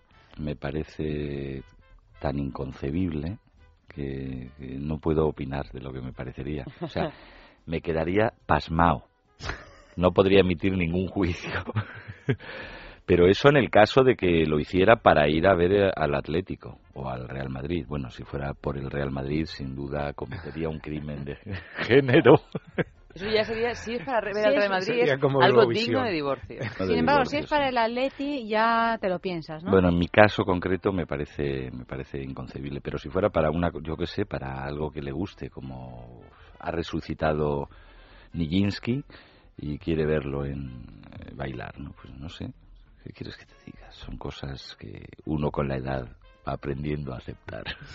Pues suena un poco excusa, ¿no? El anuncio yo creo que ya lo que quiere es ofrecer su cuerpo por, por, por una cantidad muy alta. Puede ser, puede Y que en este caso, porque claro, si, uno, si, si, si una persona, yo creo que sea mujer o hombre, dice vendo mi cuerpo, parece algo mal, ¿no? Hoy en día está muy, muy desprestigiado el que vendamos nuestros cuerpos así porque los queremos vender. Pero si decimos que es para ver un partido y encima para ir con nuestro novio o novia, parece ya que es como una especie de acción santa que justifica cualquier que cosa. te por Claro, que el te inmolas por el fútbol, por el Real Atleti, Madrid, en por lo que realidad, o Bueno, pero una- es que en las nuevas generaciones, eh, eh, para ell- bueno, no nuevas y no tan nuevas, para mucha gente eso no es precisamente inmolarse. El que el ofrecer el... el ofrecerse el cuerpo. Luego, por otra parte, esto me parece que si el poseedor de esa, o sea, si se dirige a los poseedores de entradas que se las han ganado con el sudor de su frente o de su cola alrededor del estadio cola, o de y- o de su pasta, lo han comprado en el mercado negro por mucho más dinero, me parecería que muy idiota tendría que ser el tipo para aceptar el trato. Eso por un lado. O sea, que eso, por, perderse el partido del siglo a cambio de un ratito de, de, de amor en venta. Y segundo, lo que sí me puedo imaginar es que fuera un reventa el que le sobren unas entradas o una profesional que lo que hiciera es, con la excusa de ir al partido o de, incluso con su novio, e inmolarse y tal, coger una entrada que puede revender en el último momento por un pastizal y que le salga el, el precio del polvo como nunca en su vida. Bueno, en esto que carrera. acabas de decir, Efe, es, eh, se, ha, se ha llegado a publicar incluso. Ah, o sea sí, que en realidad siempre llego tarde. no no no que en realidad eh, no es una chica tal una novia no sé qué sino que ha habido algunas prostitutas que han sido lo más, avispa- la- más avispadas y han comprado las entradas a tiempo y en realidad están vendiendo un polvo eh, a un precio Exorbitante. es- exorbitante Es que simplemente por una entrada que, que ya que ya tenían ¿no? Lo que pasa es que resulta más interesante contarlo de esta manera Hombre, ¿no? claro, que es la claro. novia del Claro, por del- eso, porque, porque aquí el fútbol es que justifica todo, ¿no? O sea, es como el, en este caso la ideología, ¿no? Yo vuelvo un poco a lo de antes. No, es la pasión de, otro modo, es Sí. realmente, o sea, tiene un, eh, la ideología también es muchas veces irracional, ¿no? Claro, claro, ¿no? Y por eso es tan fuerte, ¿no? sí. Pero, pero vamos que a esta chica yo creo que corre mucho riesgo de que vaya uno que ha hecho una entrada en una fotocopiadora en color de su casa y se la cuele, porque no creo que haya mucha gente normal que sepa distinguir una entrada buena de mala y falsificaciones en todas estas cosas hay seguro. ¿eh? Si estuviera aquí Frank, eh, haría un gesto de escepticismo y, e indagaría. O, o afirmaría que todo esto es un bulo. Pero al margen de que sea verdad, de que no, yo creo que la pregunta es, eh, como tú decías, es si fuera verdad, ¿qué opinamos o qué nos parece esto de vender? eh, Bueno, pues yo creo que es una transacción más. Una transacción y más. tú José si fuera verdad Hombre, si fuera verdad que lo hace. Es que no, no- no sé qué decirte realmente, ¿no? Porque el, a mí no se me ha planteado la, la, la oportunidad de vender mi cuerpo, entonces no me he tenido que enfrentar a esa ¿Hay, posibilidad a- ¿Por de forma alguna real, cosa ¿no? venderías tu cuerpo? Algo tan alto que, que Claro, desearas es, que, es, hacer. que, es que ahí está la cosa. bueno, tan alto o, tan, no tan alto, Por tampoco eso, por eso, tan bajo. tenemos Pero- que darle pero- una importancia. Pero ahí está la cosa, porque en cierta manera es posible que yo lo haya vendido alguna vez, pero en nombre de, de cosas abstractas, no de dinero, ¿no? Claro, hacerlo por dinero, si, si con el dinero se mezcla algo más abstracto, quizá. Bueno, por dinero o Es- por una entrada, en este caso por no eso es me solo refiero, dinero, claro. que- es que- que co- no es ver- dinero, pero es- En realidad es ver un partido. Claro, claro. Por una buena causa, Claro, ¿no? por, sí, decir cosas así, ¿no? Luego que encima vaya y pierda. Claro, esa es la cosa, ¿no? Que Bueno, el- eso- eso, el- claro, Eso ya Sí. es como... Buena es la causa del que se vende por dinero, desde luego. Para él, para él, él o ella. Digo yo que buena será la causa. No, pero yo me refería, aparte del dinero, yo vendería mi cuerpo para eso, para irme a conocer al Dalai Lama. ¿Tú en concreto? No, no, no. ¿O es una digo- hipótesis? Digo, es una hipótesis. O sea, ¿hay al- alguna cosa por la que realmente estaríais Claro, dispuestos? vamos a ver. Pero claro, vosotros sois varones. Esto Es es, que diferente, es otra pero, pregunta. pero, pero es una pregunta que Nos tiene vendemos por cualquier peligro, cosa. ¿eh? Sí. Por la creo- entrada de Lisboa, desde luego lo vendo. Porque yo creo que si- una vez, si vendes el cuerpo por dinero, te dan cierto dinero. Un dinero relativamente fácil. Pero claro, el problema es que eh, lo repites o, o tienes el peligro de repetirlo. Que es la cosa, ¿no? O sea, Como que abres la veda, ¿te refieres? Exacto. O sea, hacerlo solo una vez, pues yo creo que no pasa absolutamente nada. Eh, si lo repites ya es otra historia, porque entonces se convierte en un camino que pueden que no tiene fin, porque al fin y al cabo el dinero lo necesitamos siempre. Claro, es como un medio Y, más. Claro, es un medio más para conseguirlo, ¿no? Entonces, quizá venderlo por algo irrepetible, quizá te diría que sí. Venderlo como Por- una por ocasión, como un hecho o sea, por excepcional. algo- claro, claro. venderlo como un hecho Por excepcional por, no- uno- por otro hecho Es irrepetible. un poco este, esta noticia, o sea, ella lo está queriendo como vender por algo en principio irrepetible que tú Claro, para los el amantes partido del- del siglo, ¿no? El- Desde el- luego el hecho de que yo venda mi cuerpo, bueno, que fuera una mujer, eh, por algo irrepetible, maravilloso, Mm. absolutamente deseado y, y siendo la única manera de conseguirlo, me parece un trato justo, porque mi cuerpo va a seguir. Es solo el hecho de, bueno, lo que no le- me dejaría es asesinar, evidentemente, o mutilar, Hombre, pero mi se- o sea, por el solo hecho de tener sexo, en principio, o sea, eh, normal, por, eh, por eso, eh, teniendo en cuenta que el hecho de que lo venda quizás sea único, pero luego no pasa nada. Uno se ducha y sigue. Y en cambio, el hecho irrepetible que al que puedo acceder o tal, Claro, es irrepetible, es, único, es excepcional. Bueno, era un poco lo que trataba aquella nefasta película de Demi Moore y Woody Harrelson. Con Eh, Robert Redford. con Robert Redford. Que no me acuerdo cómo se llamaba la película, la verdad. Era algo de un millón de dólares. Sí, una- Una proposición una Una proposición indecente.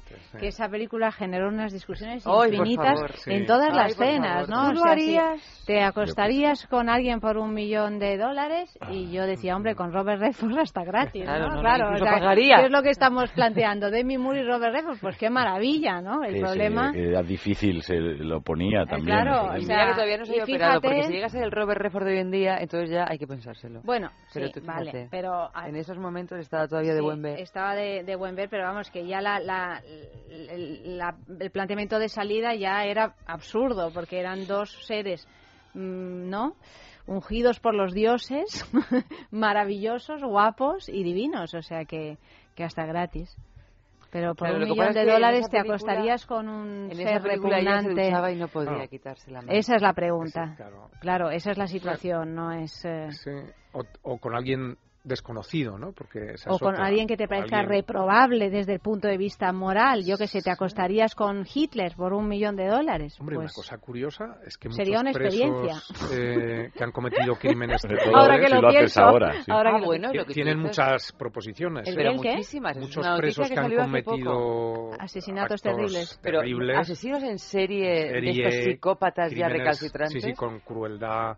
Y sin embargo reciben muchas Cartas de proposiciones y, y son muy- parece que son muy atractivos para muchas mujeres. Y para más de un caso y más de dos se han acabado casando con alguna de sus fans.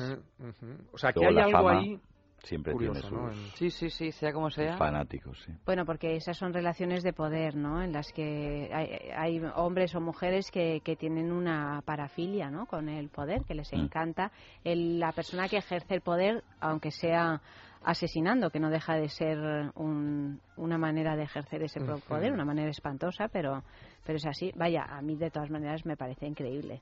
Casi todo el mundo tiene Qué su miedo, precio. ¿no? Claro, Casi pero- todo el mundo tiene su precio en, en, en, en muchas facetas de la vida, desde luego.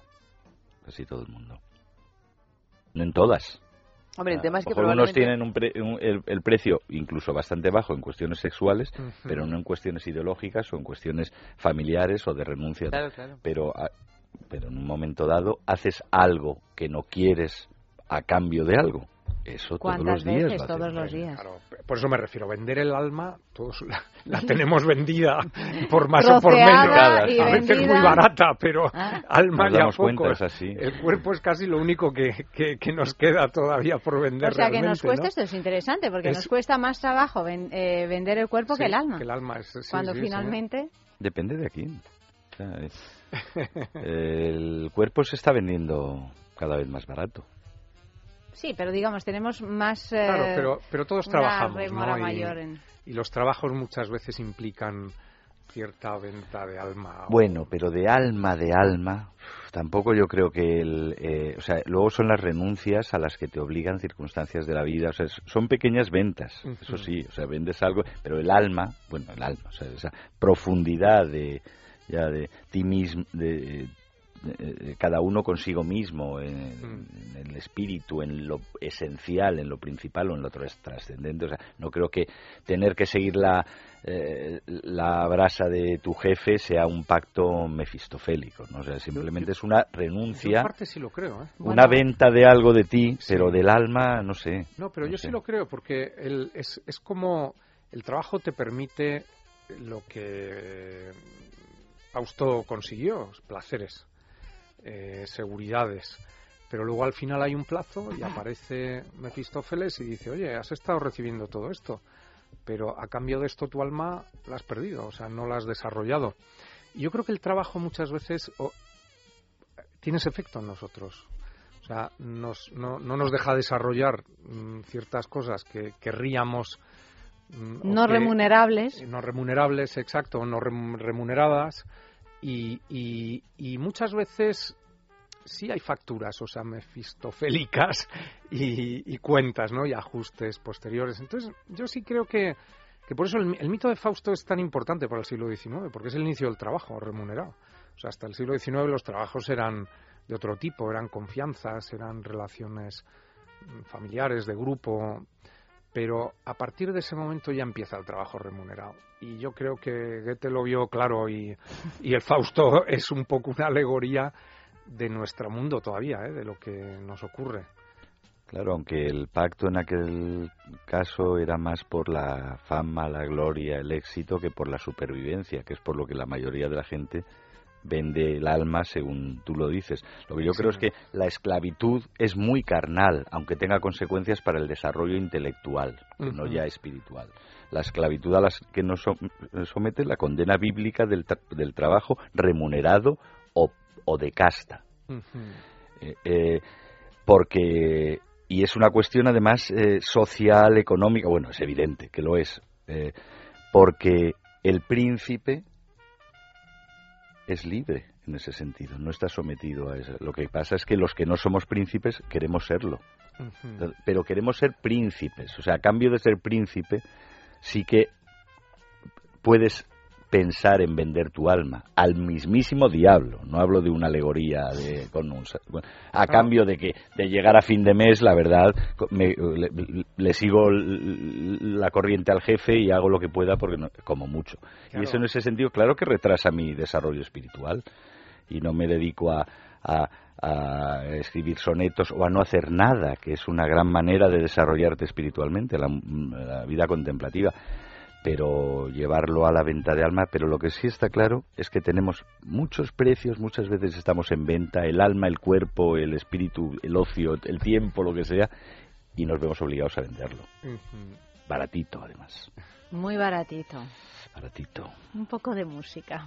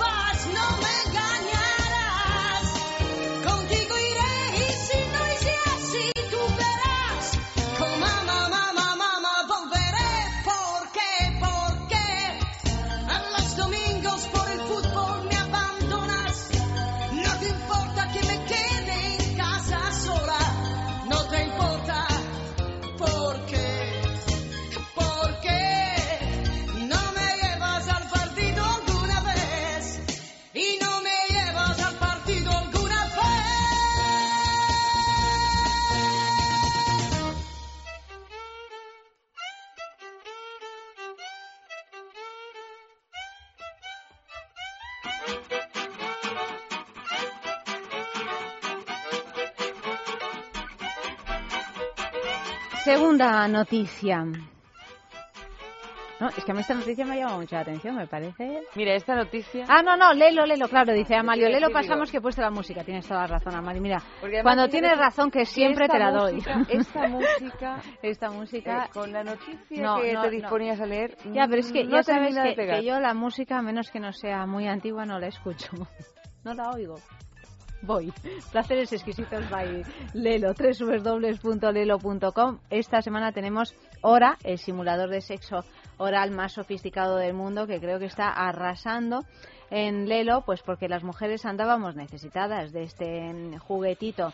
Mm, 100% sumergible además, o sea que por fin sexo oral sin que nadie se ahogue y recargable con una duración de una hora de uso continuo, que eso es una cosa que Eva y a mí nos tiene un poco perplejas, porque hombre, una hora, una hora, Hombre. una hora, pero bueno, que esto quiere decir que... Yo creo que es eh, la cantidad mínima necesaria. Sí, o sea que para no la tienes empezar a que hablar. recargar constantemente. No, no, para claro, empezar menos a, de una hora. a hablar Para oralmente. empezar a hablar, para ya, a empezar partir de ahí- oralmente. Bueno, Claro. ¿habéis probado ya el hora? Porque es que lleváis tres meses hablando Lo de hemos ello y... probado todo, querido. Nosotros ¿Sí? todos los juguetes de Lelo los probamos a conciencia. Antes de que salgan al Antes mercado. de que salgan, nos llegan Como los eh, prototipos, ¿no? Los prototipos y los probamos y decimos, "Mm, este sí, este no. No, este, No, este, este no, mejóralo. no nos ha pasado nunca, no, nunca, nunca, todavía no. Estamos Hemos dicho, esperando. este sí a todo. a todo sí. Ella siempre dice sí. Porque Lelo es así. Es así. Claro. Lelo Bueno, es de sí. Lelo es de sí. Es, Es que es sueco. Es uno de esos suecos a los que... le- sí. Como... Sí. Sí. Pues. Lelo en vale, sueco sí. quiere decir dime sí. Dime sí. Dime, que sí. ¿Verdad, Jogels? Yo, Gels, no dice No, pero es que nada. Yoguel soy ha venido como una especie de de, ah, de, De novia. de novia. Se ha casado. Sí, Se nos ha casado. Mayo, así, a mes de las bodas. Esto es la repercusión de los programas de la semana pasada. Ni más ni menos. Yo que tú, oye, quítale, arranca el vestido Sí. y póntelo para casarte. No tengo yo muy claro que a mí me quede así, pero... A ti te queda divino también. Gulungue bebé. Gulungue bebé. Bueno, en fin, que mm, 10 patrones de estimulación, eh, un- estremecimiento del cuerpo, dice aquí en el anuncio. Hombre, después de una hora quiero creer que el cuerpo se te estremece. Yo, Como mínimo mira, se te estremece. me- vender eh, el alma al diablo no, pero al Sí. ¿verdad? Bueno, pues ¿cómo podemos conseguir este hora? Metiéndonos en su página web, en su tienda online, www.lelo.com o participando en nuestro concurso que consiste en que nos enviéis una fotografía de algún lugar donde hayáis tenido un encuentro de esos que De no una os hora como mínimo. De una hora como mínimo. Si es de más, mejor. De esos encuentros que no os atrevéis ni a contárselo a tu mejor amiga. No, pero además, Por- como aquí también nosotras somos partidarias del, del movimiento este slow que empezó en Italia. ¿Qué es Eh, el movimiento slow? El movimiento slow es un movimiento donde todo había que hacerlo despacio y empezaron Ay, por la comida, el slow verdad. food y todo esto. Entonces, eh, nosotras somos apóstoles del, del slow sex. O sea, Exactamente. mínimo una hora. Mínimo, mínimo una hora. si no, Máximo. se considera petting. Eso. se Pase lo que pase, lo consideramos petting. Mínimo no una hora acto sexual. con el hora del elo. Y luego ya empezamos con. Si yo os que por algo contara- se llama Ser hora. humano. Por algo se ¿Eh? llama hora. si yo os contara una cosa de Lelo, os quedaríais muy Ah, sí, pues no sé cuéntalo, si cuéntalo, incluso si os contara. El primer Lelo... No voy a dar muchos ¿También datos. eres solo, probador? Solo enuncio. Yo soy, hombre, yo fui de los primeros probadores de Lelo. Fue toda una casualidad. Es más, hicieron los prototipos. mm, Lo según- raro es que no, ninguno se llame F. Mm. Pero el, pri- primer, Cuando el primer Lelo, el primer prototipo del prototipo de todo, bueno, y el segundo y el tercero y prácticamente el primer producto, lo estaban diseñando, pegando, cortando y fundiendo ahí, probando, en el sótano de, don- de la casa donde yo vivía. Ahí, ahí es nada. Ahí en- Así se ha quedado. Así se ha quedado. Pues Lelo, como mi nombre en y apellido en la indican, sextulia, pues eh, así. todo cuadra. Era un karma. Enviad una foto a sexo y eso, pues de algún lugar donde hayáis tenido un encuentro muy apasionado y si a pie de foto nos explicáis qué pasó aquella vez, pues todavía mejor, así lo leemos. Todas las semanas damos un premio Lelo en Es la Mañana de Federico entre las once y media y las doce de la mañana y para aquellos que escucháis el programa a través de los podcasts, pues no pasa nada, seguid participando porque nosotros cambiamos de Lelo durante pues cada semana, pero el concurso es siempre el mismo. O sea que animaros a participar participar y a enviar esas fotos. Segunda noticia de la noche. Ahora sí que sí, Amalio, ¿me dejas? Amalio me deja, entonces Mario, procedo. no lo dejas. Sí, sí, sí, sí me deja, sí. Mm, Dice así, mm, la violencia machista se indemniza 10 veces menos que la terrorista. Vamos con un tema suave. Suave. suave, suave. La indemnización del Estado a la familia de una mujer andaluza casada, en paro y con dos hijos que muriese en atentado terrorista rondaría los 650.000 euros. La que se pagaría si esa persona falleciera por violencia de género rozaría los 57.000. Y es que la legislación indemniza la vida perdida o dañada una media de 10 veces menos, entre 6 y 16, si la causa es la violencia machista u otros delitos que si se tratara de terrorismo. El ejemplo y la conclusión pertenecen a dos estudios que han comparado toda reglamentación española que en los últimos 30 años, desde el Real Decreto para Víctimas del Terrorismo del año 79 o el Reglamento de la Ley de 2013, hasta la norma de indemnizaciones por delitos violentos del 97 u otras leyes de violencia de género del 2005, han abordado las ayudas públicas que reciben las víctimas de las diferentes violencias, siempre ganando la violencia terrorista. ¿Y a qué se deberá esto? ¿A qué se deberá esto? ¿no? Mm, Yo eh, eh, invito a la, a la reflexión porque algún motivo habrá. Es decir, yo no, no creo que legalmente se considere menos cualquier mm, mm, menos violenta que otra de una muerte dependiendo de la situación. Es decir, si es una muerte por eh, violencia terrorista o por violencia de género o, O que te asesina un... o que te asesina alguien, ¿no? O sea que, Hombre, pero vamos a ver, a nivel eh, estatal se le saca mucho más partido a, a- Esto es una cosa así bastante espinosa, pero vamos, es el terrorismo Pues mueve muchas fichas. Por supuesto. A nivel De hecho, gubernamental mi- mueve mi muchas fichas y, reflexión y iba que- muchas ideologías y... La primera reflexión que se me ocurre así, o sea, que brota en mi mente es pues que el, el muerto, la víctima terrorista es un mártir del Estado. El. Estado la indemniza como tal.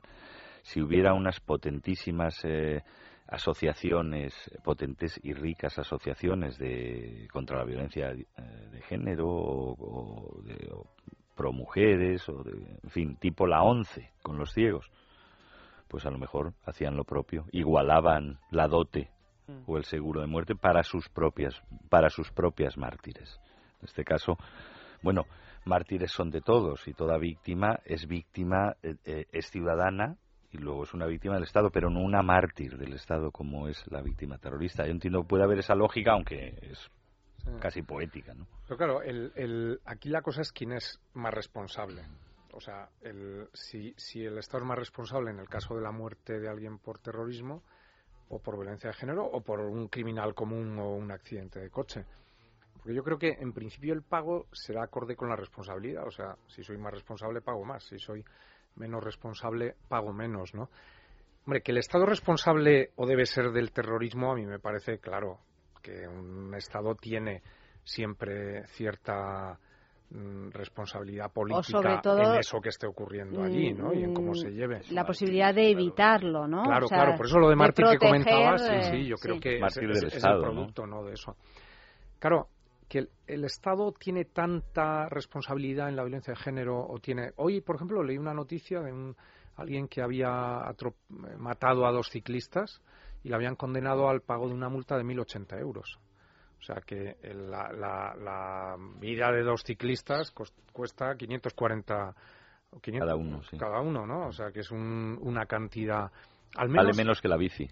Claro, vale menos que la Sí, lo bici. que pasa sí, la es que bici. ahí hay una, una vieja cuestión entre los ciclistas y que los ciclistas no deberían de ir por carretera. Está prohibido.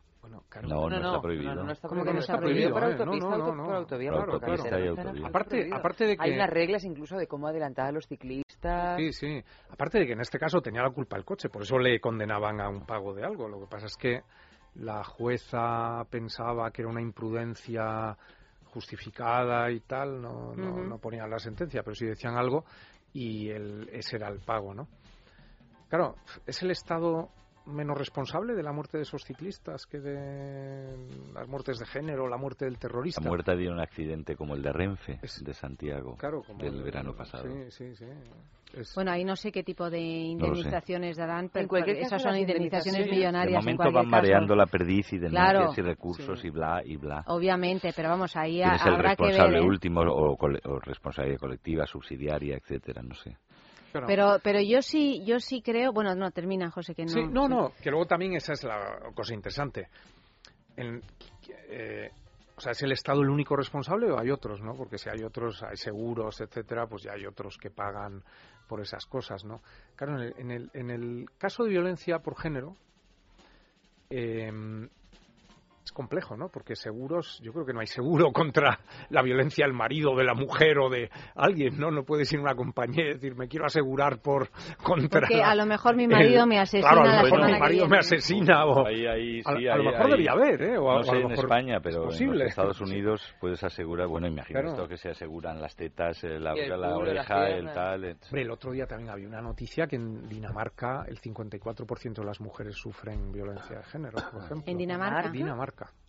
O sea que el, Pero que el diciendo, país. José, el 54% de las mujeres en Dinamarca. 54% de las mujeres. Bueno, los escandinavos El- el- es que son muy nada. puntillosos. Y ¿Puntillosos? eso que, sí, sí, sí, o sea que... Esa es la palabra. Muy puntillosos, sí. Esa es la ¿Por qué? palabra porque te, porque te pueden denunciar por levantar Ah, la voz. de acuerdo, de acuerdo, de Es que- acuerdo. Eso se considera Ya- una denuncia por violencia de... 54% me parece una estadística. Bueno, igual que en cifras de mujeres muertas por violencia de género, los países del norte son los más altos.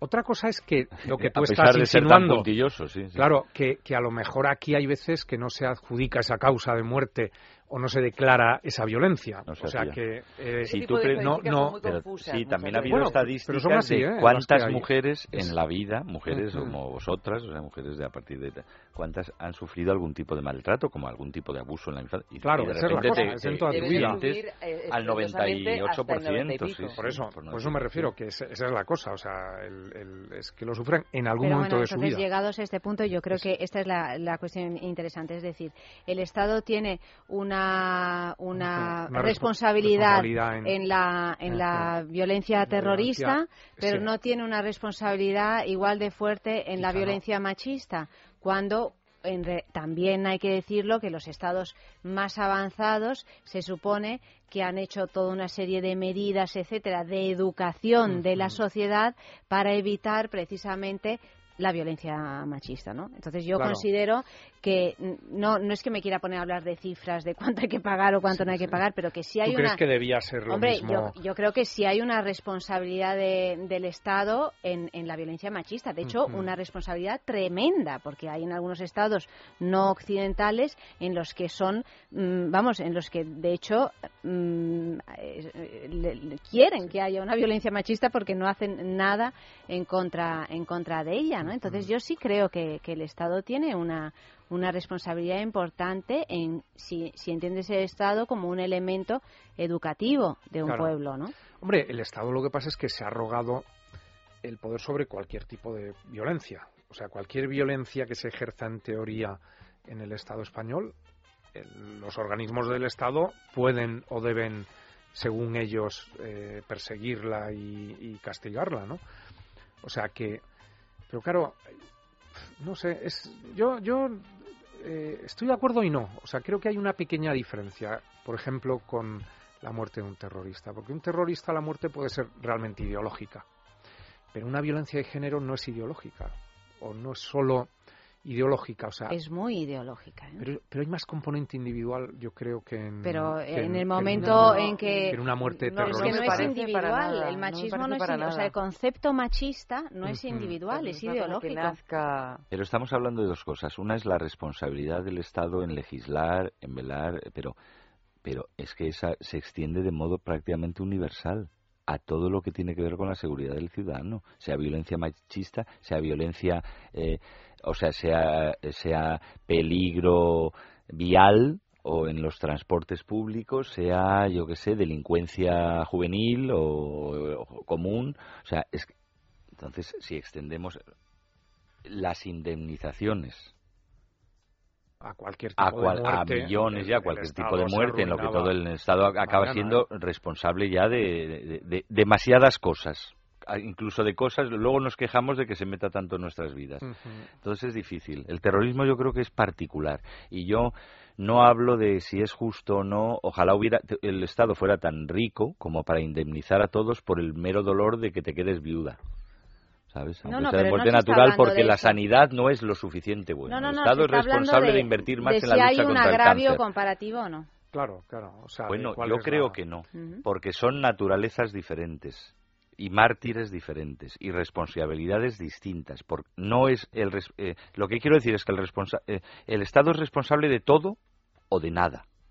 Pues yo creo que ni de todo ni de nada. Hay eh, momentos, lugares, ámbitos los que tienen más responsabilidad, sobre todo teniendo en cuenta las indemnizaciones, no su eficacia y su, su eficacia y su celo a la hora de prevenir y de hacernos la vida más segura en todos los ámbitos.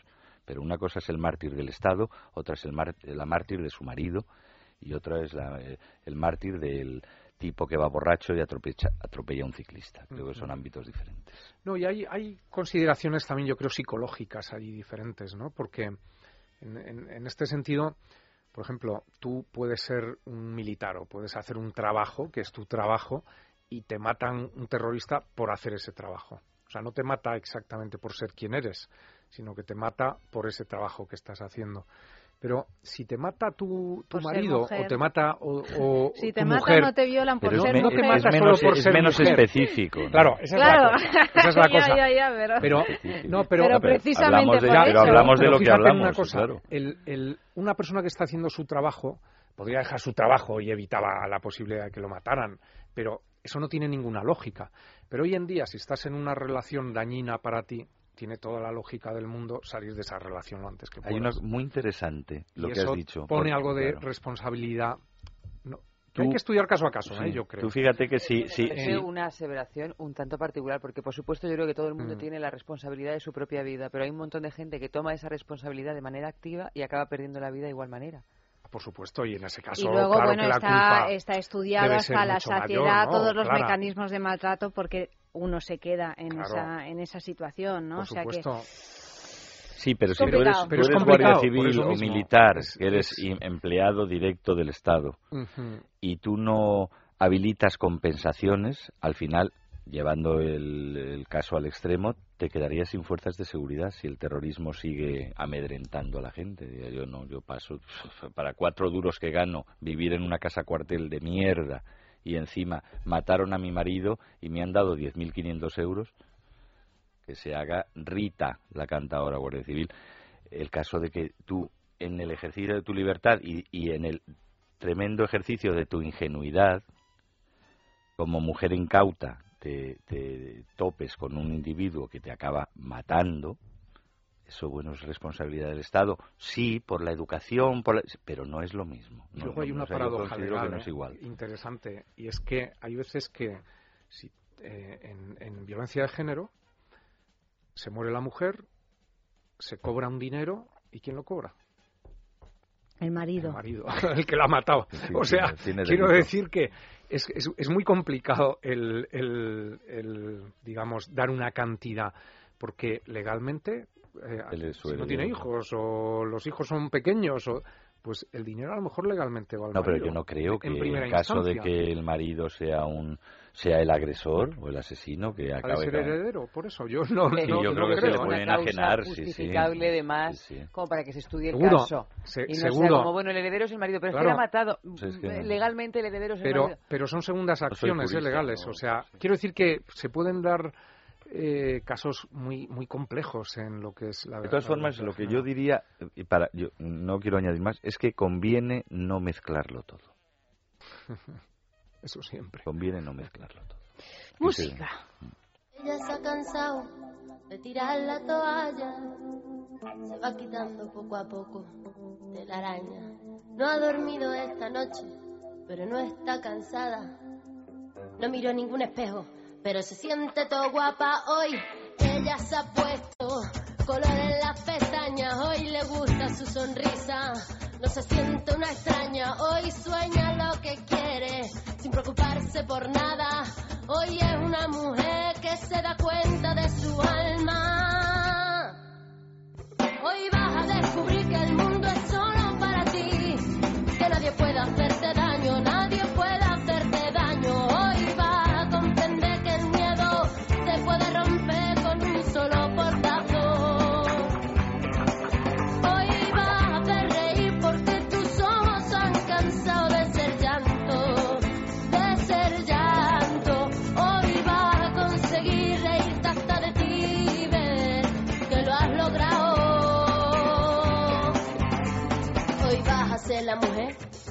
gana de ser. Hoy te vas a querer como nadie te ha sabido querer. Hoy vas a mirar para adelante, que para atrás ya te dolió bastante. Una mujer valiente, una mujer sonriente, mira cómo pasa. Hoy nació la mujer perfecta que esperaban a rotos sin pudores. Las reglas Hoy sabe que su vida nunca más será un fracaso.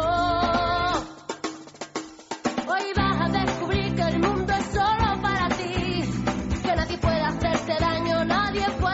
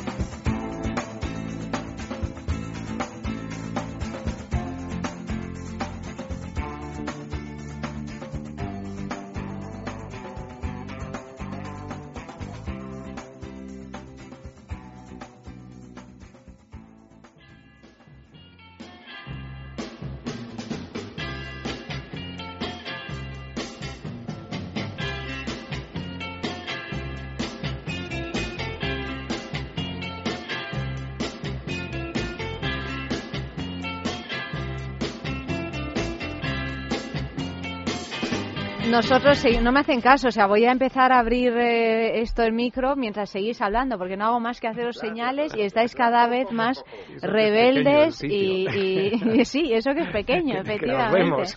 Oye, no tengo ninguna autoridad, en fin. Eh, tercera noticia de la noche, boda en Mauritania. En cuestiones de bodas la tradición es muy variopinta, como hemos podido comprobar en programas pasados. Otro ejemplo más, en Mauritania se somete a la novia a un régimen alimenticio muy fuerte, y no para que sea delgada y le guste más al novio, sino para lograr todo lo contrario, que sea gorda, lo que por aquellos lares es símbolo de opulencia y bienestar. Según la creencia, cuanto más espacio ocupe la novia en la cama, ocupará un lugar más grande en el corazón del marido. Esto es muy Como la Ramona. Es precioso. Cuando lo he leído Qué no, he bonito, podido, ¿verdad? no he podido resistir la tentación. de La llanta, qué feliz está. Es precioso, pero claro, hay que ponerse gordas para, Para ocupar. para Es que ocupar lo- espacio. ocupar espacio Claro, en los corazones. Dice, Claro, claro. quítate gorda, que no quepo en la cama. Claro, pero claro, entonces si tú ocupas todo el corazón de tu marido, pues ya no cabe nadie más. Bueno, pues eso, efectivamente. De eso Como- se trata, ¿no? no, Para no, tener no. un marido hay que No ocupar. le- no le hay queda que hueco. colonizar No le queda corazón. hueco. Pues nada, iros a ¿no? Mauritania que veréis, colonización. y engordad. que veréis El lo bien único que os lo vais a es pasar. engorda tanto, tanto que, que ni- no cabe ni en el corazón. En la patera. O sea, que se Ese desparrama el ya- asunto. Sí. Un corazón Algo desparramado. Que quepa en vez de... Claro, pero bueno, a lo mejor a ella, si su marido es delgadito, le caben muchos. Eso sí. ¿No? Claro. Como a, mi marido solo le quepo yo, pero ahora a mí me caben varios. Esto de sí, esto de que es para ocupar el corazón del marido y tal, no sé. Creo que es un signo de- seguramente de distinción, como también lo fue en Europa. Claro. de- Las carnes, riqueza, buena ¿no? alimentación, Y- tal. antes no había fast food. Una Era crianza todo, te morías de hambre y eras enjuto o era, estabas bien alimentado y tenías gota. Allí yo creo que son razas delgadas. ¿En Mauritania? Sí, muy estilizadas. Entonces el ser gorda será diferente y por tanto sexy. Es como aquí ser delgada. algo especial. Prácticamente. ya Es curioso, de, ¿no? Este- esta, esta delgadez y de ocupar gordura. un lugar en el canon. Oye, sí. había también un anuncio, no sé si lo habéis visto, el de los maniquíes eh, anoréxicos, que los han retirado, que los habían sacado no sé en qué país, no sé dónde era, si en Inglaterra Es o que en- prohíben las, las modelos en- anoréxicas y entonces ya sacan los maniquíes, maniquíes anoréxicos. Tampoco. Dicen, no, Sí, no, oye, tampoco. tampoco. También prohibimos los maniquíes anoréxicos. Bueno, y la- prohibirán las estatuas de Botero porque son malas para la circulación, ¿no? Son un Eh, sí. ejemplo para la circulación sanguínea. Un en buen este ejemplo para la circulación sanguínea, desde luego no son. Hombre, vamos a ver, yo, esto O de las prohibiciones me parece una cosa muy delicada. muy- Pero el hecho de que todo el mundo sabe los estándares, los estereotipos que va marcando lo- la moda. Entonces, pues que una niña de 12 años, como ocurrió en la pasarela de Milán hace unos años, sea un prototipo de mujer adulta, a mí me parece una aberración. Y me parece fantástico que alguien diga, no, tú si no, con 12 años no puedes desfilar con ropa de señora. Bien puedes sencillo desfilar sería. si quieres bien con ropa de con niña, ropa de pero con ropa de mujer no Eso puedes me desfilar. parecería bien sencillo. Tengo, estoy de acuerdo contigo, Eva. Pero sobre todo me pasma lo sencillo que sería solucionarlo. Y además, y lo del peso y la anorexia sería como las categorías del boxeo. Usted es peso mosca, lo siento, out. No, pero es que mido 1,30. Ah, entonces sí. Ah, no, claro. Pero la relación de masa Claro, corporal, eso- no es puede, como- no puede trabajar usted con cuando- un índice de 0,6. Como cuando vas a que sea. sacarte sangre, que si no pesas Ah, más de X mismo. kilos no te No puedes sacar sangre para cual, donar sangre, me refiero. O sea, ¿no? que Pues para otras cosas bien fino se hilan las reglas y los Claro. permisos y tal, y para hacer una oposición a intérprete en Bruselas si tienes más de 32 años, cosas de... Claro, ah, claro, pero, para esto cosas no. mucho más sencillas de Hombre, regular. pero, pero Bueno, yo lo que pasa es que no estoy a favor de ningún tipo de regulación, ¿eh? El- en ningún sentido.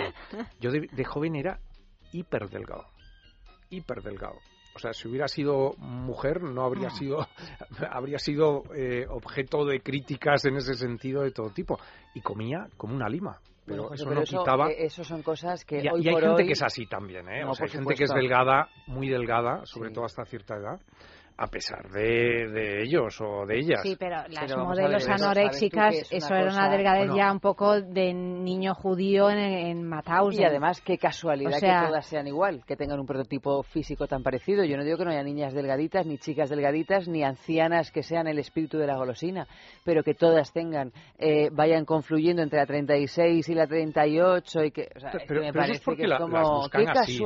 Hombre, O sea, pues- quiero decir que eso no es que ellas a lo mejor hagan nada especial, sino que simplemente hay una selección por parte de la gente que las utiliza eh, para Bueno, que sean de esa manera. porque quieren, sí, quieren, es que esqueletos móviles hacen. para muchas Porque cosas, el sí. entorno de la moda ya se sabe que no es precisamente o en algunas ocasiones así mm, algo aconsejable en general, ¿no? Y, y que es que sí hay, puede haber una ma- manipulación y que realmente quieran determinadas tallas y que si no alcanzas esa talla a lo, a lo bajo estás fuera de una pasarela, Y eso Sí, muchos lo que- modelos los que lo acaban diciendo al Sí.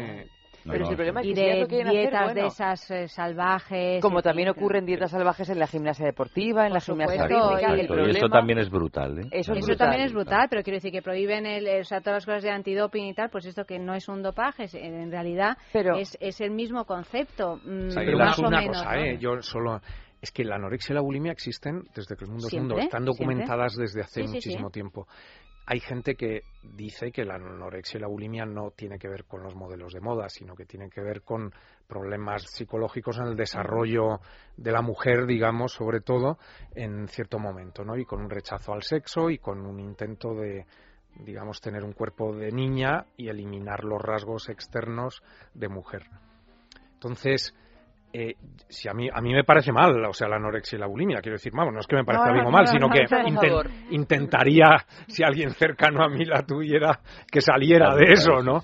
Pero, pero en cualquier caso, yo creo que a veces en la prensa se simplifica un poco Hombre, el tema.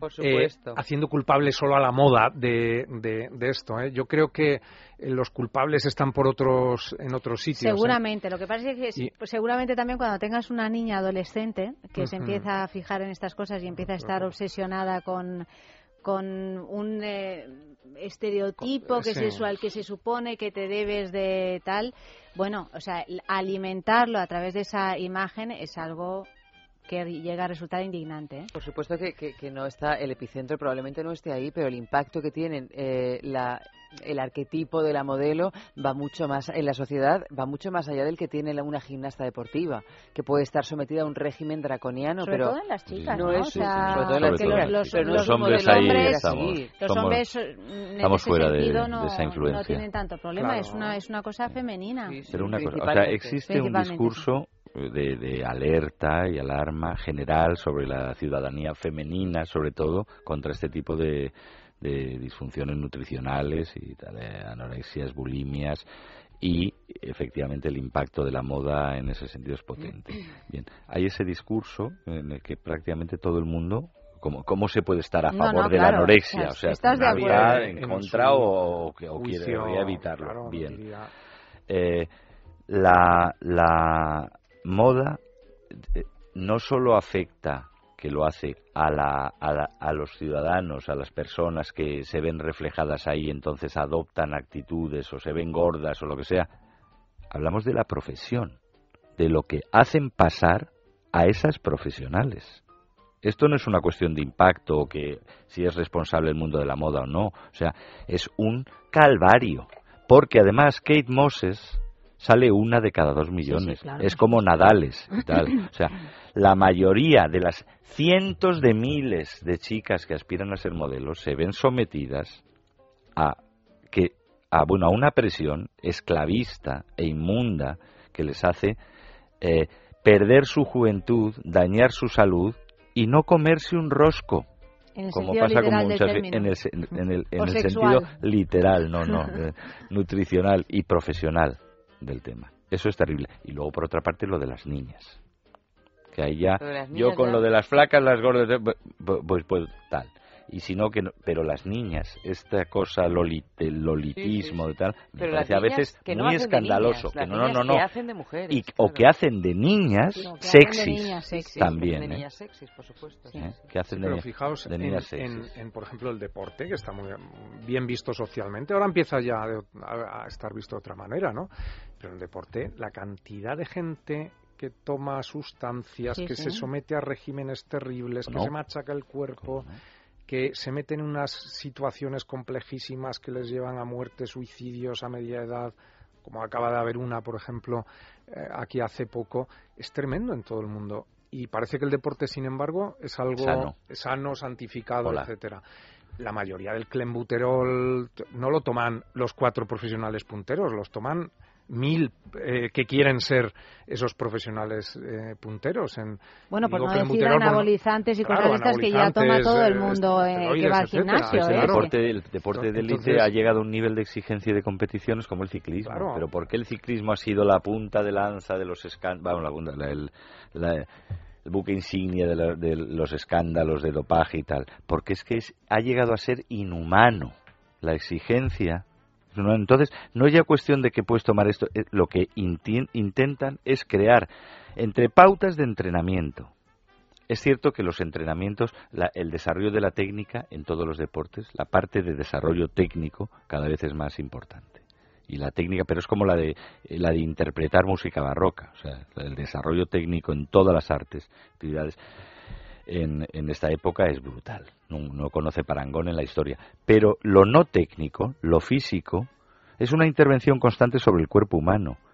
En dietas, en, en, en aditivos, en tal. Lo único es que van reglamentando y esto, esto que antes se permitía, ahora no, es saber cómo te la cuelan para que no esté Claro. prohibido y seguir creando cyborgs que Pero puedan también competir eso- a ese nivel. Según qué, en qué disciplinas, porque bueno, yo de deporte, como sabéis, sé muy poco, pero sí sé algo de danza, por ejemplo, y en danza clásica, en donde eh, esas delgadeces extremas y casi que daban grima, sobre todo, bueno, básicamente en las bailarinas, ¿no? En las, en las mujeres, porque tenían que ser muy ligeras, también para poder eh, elevarlas y no que no le diera una hernia al príncipe, ¿no? De turno, etcétera. Ahora eso ha cambiado completamente y ha cambiado sin necesidad de, ninguna sustancia, simplemente porque han mejorado muchísimo las técnicas de musculación, de entrenamiento, de, de tal y cual, porque tanto los hombres como las mujeres, las nuevas generaciones, son mucho más altos, mucho más fuertes, mucho más grandes, por lo tanto todos los baremos han cambiado, ya nadie quiere la bailarina que mide un metro cuarenta, eh, ahora son bailarinas de dos metros, lo que pasa es que ellos son dos metros diez, ¿no? Y, y, y, ya no ves esa, esa, esa cosa que te daba que era hasta fea estéticamente, ¿no? Porque el entrenamiento ya se basa en, en, en, todas otras otras técnicas que son mucho más eficaces y mejores, eran pequeños grajos las eh, bailarinas con caras preciosas, pero en la danza no la disciplina pero la disciplina, en cualquier cosa pero, pero la danza no es un deporte no, es, un es, una, es un arte. La, es un la arte, danza, pero, pero la danza antes, eh, antes quiere llegar a la perfección. Pero antes les machacaban sí les ¿eh? machacaban o sea, no comían, pero ahora no ahora han mejorado las técnicas las técnicas de entrenamiento Ah, claro, y las claro, técnicas y, la, y la técnica misma que evoluciona. Pero es que no es un deporte. La diferencia aunque lo parezca la diferencia es que tú vas buscando la perfección no el quitius altius fortius no el batir el récord ya ya ya ya y además allí Sí, pero la- hablábamos se de parece a la gimnasia acrobacia, deportiva hablábamos de por eso, ¿eh? de acrobacia, la danza Y- y- clásica y otra- es y cada vez más de acrobática. De hecho, la gimnasia rítmica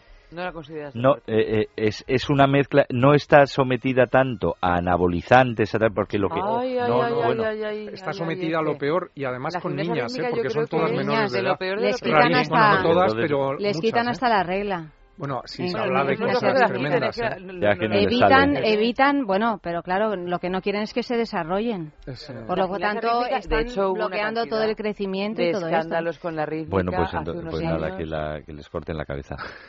Pero lo de lo de el ciclismo o el atletismo o el fútbol, que cada vez se- es que tú ves un partido de fútbol de hace 20 años, de hace 20 años, o sea, de anteayer, no digo de cuando Di Stéfano, y parece que van en cámara lenta. Sí, sí, Sí, en comparación, Sí, sí, pero o eso sea, en todo. Corren, En todo, Pasa pues hasta en la esto música no clásica, tiene, claro, esto- claro, Los esto no se puede aguantar. o sea, Y, y, y claro, y los ciclistas decían, pero ¿cómo no me iba a drogar yo?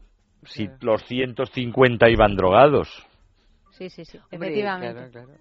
Se nos ha acabado el tiempo, se nos ha acabado el tiempo, ¿Ya? Dios mío, tiempo. Sí, sí, sí, esto Casi es... Nos hemos quedado esto sin es la así. noticia No sé, fetiche de esta noche. Un muñeco en lugar de un hijo era el titular, os lo digo. Y el otro día la- nos quedamos sin ¿Ese otra también. La Sí, de, la de los, los esteroides, esteroides. precisamente, sí.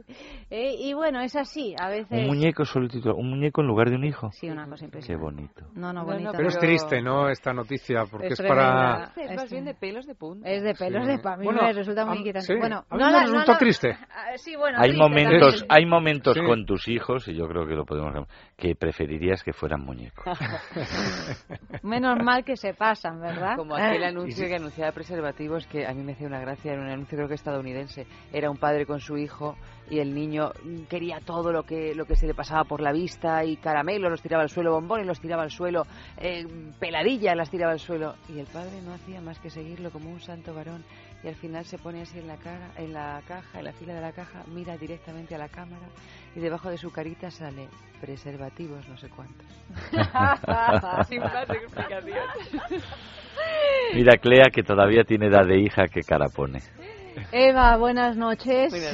Efe, buenas noches. Buenas gracias, José. Gracias Buenas a ti noches. también. En producción ha estado Clea Ballesteros. Amalio Varela ha realizado el programa. Comienza el fin de semana. Espero que lo paséis bien. Y ya sabéis que nosotros volvemos el lunes a las doce y media de la noche con más sexo aquí mismo en el radio.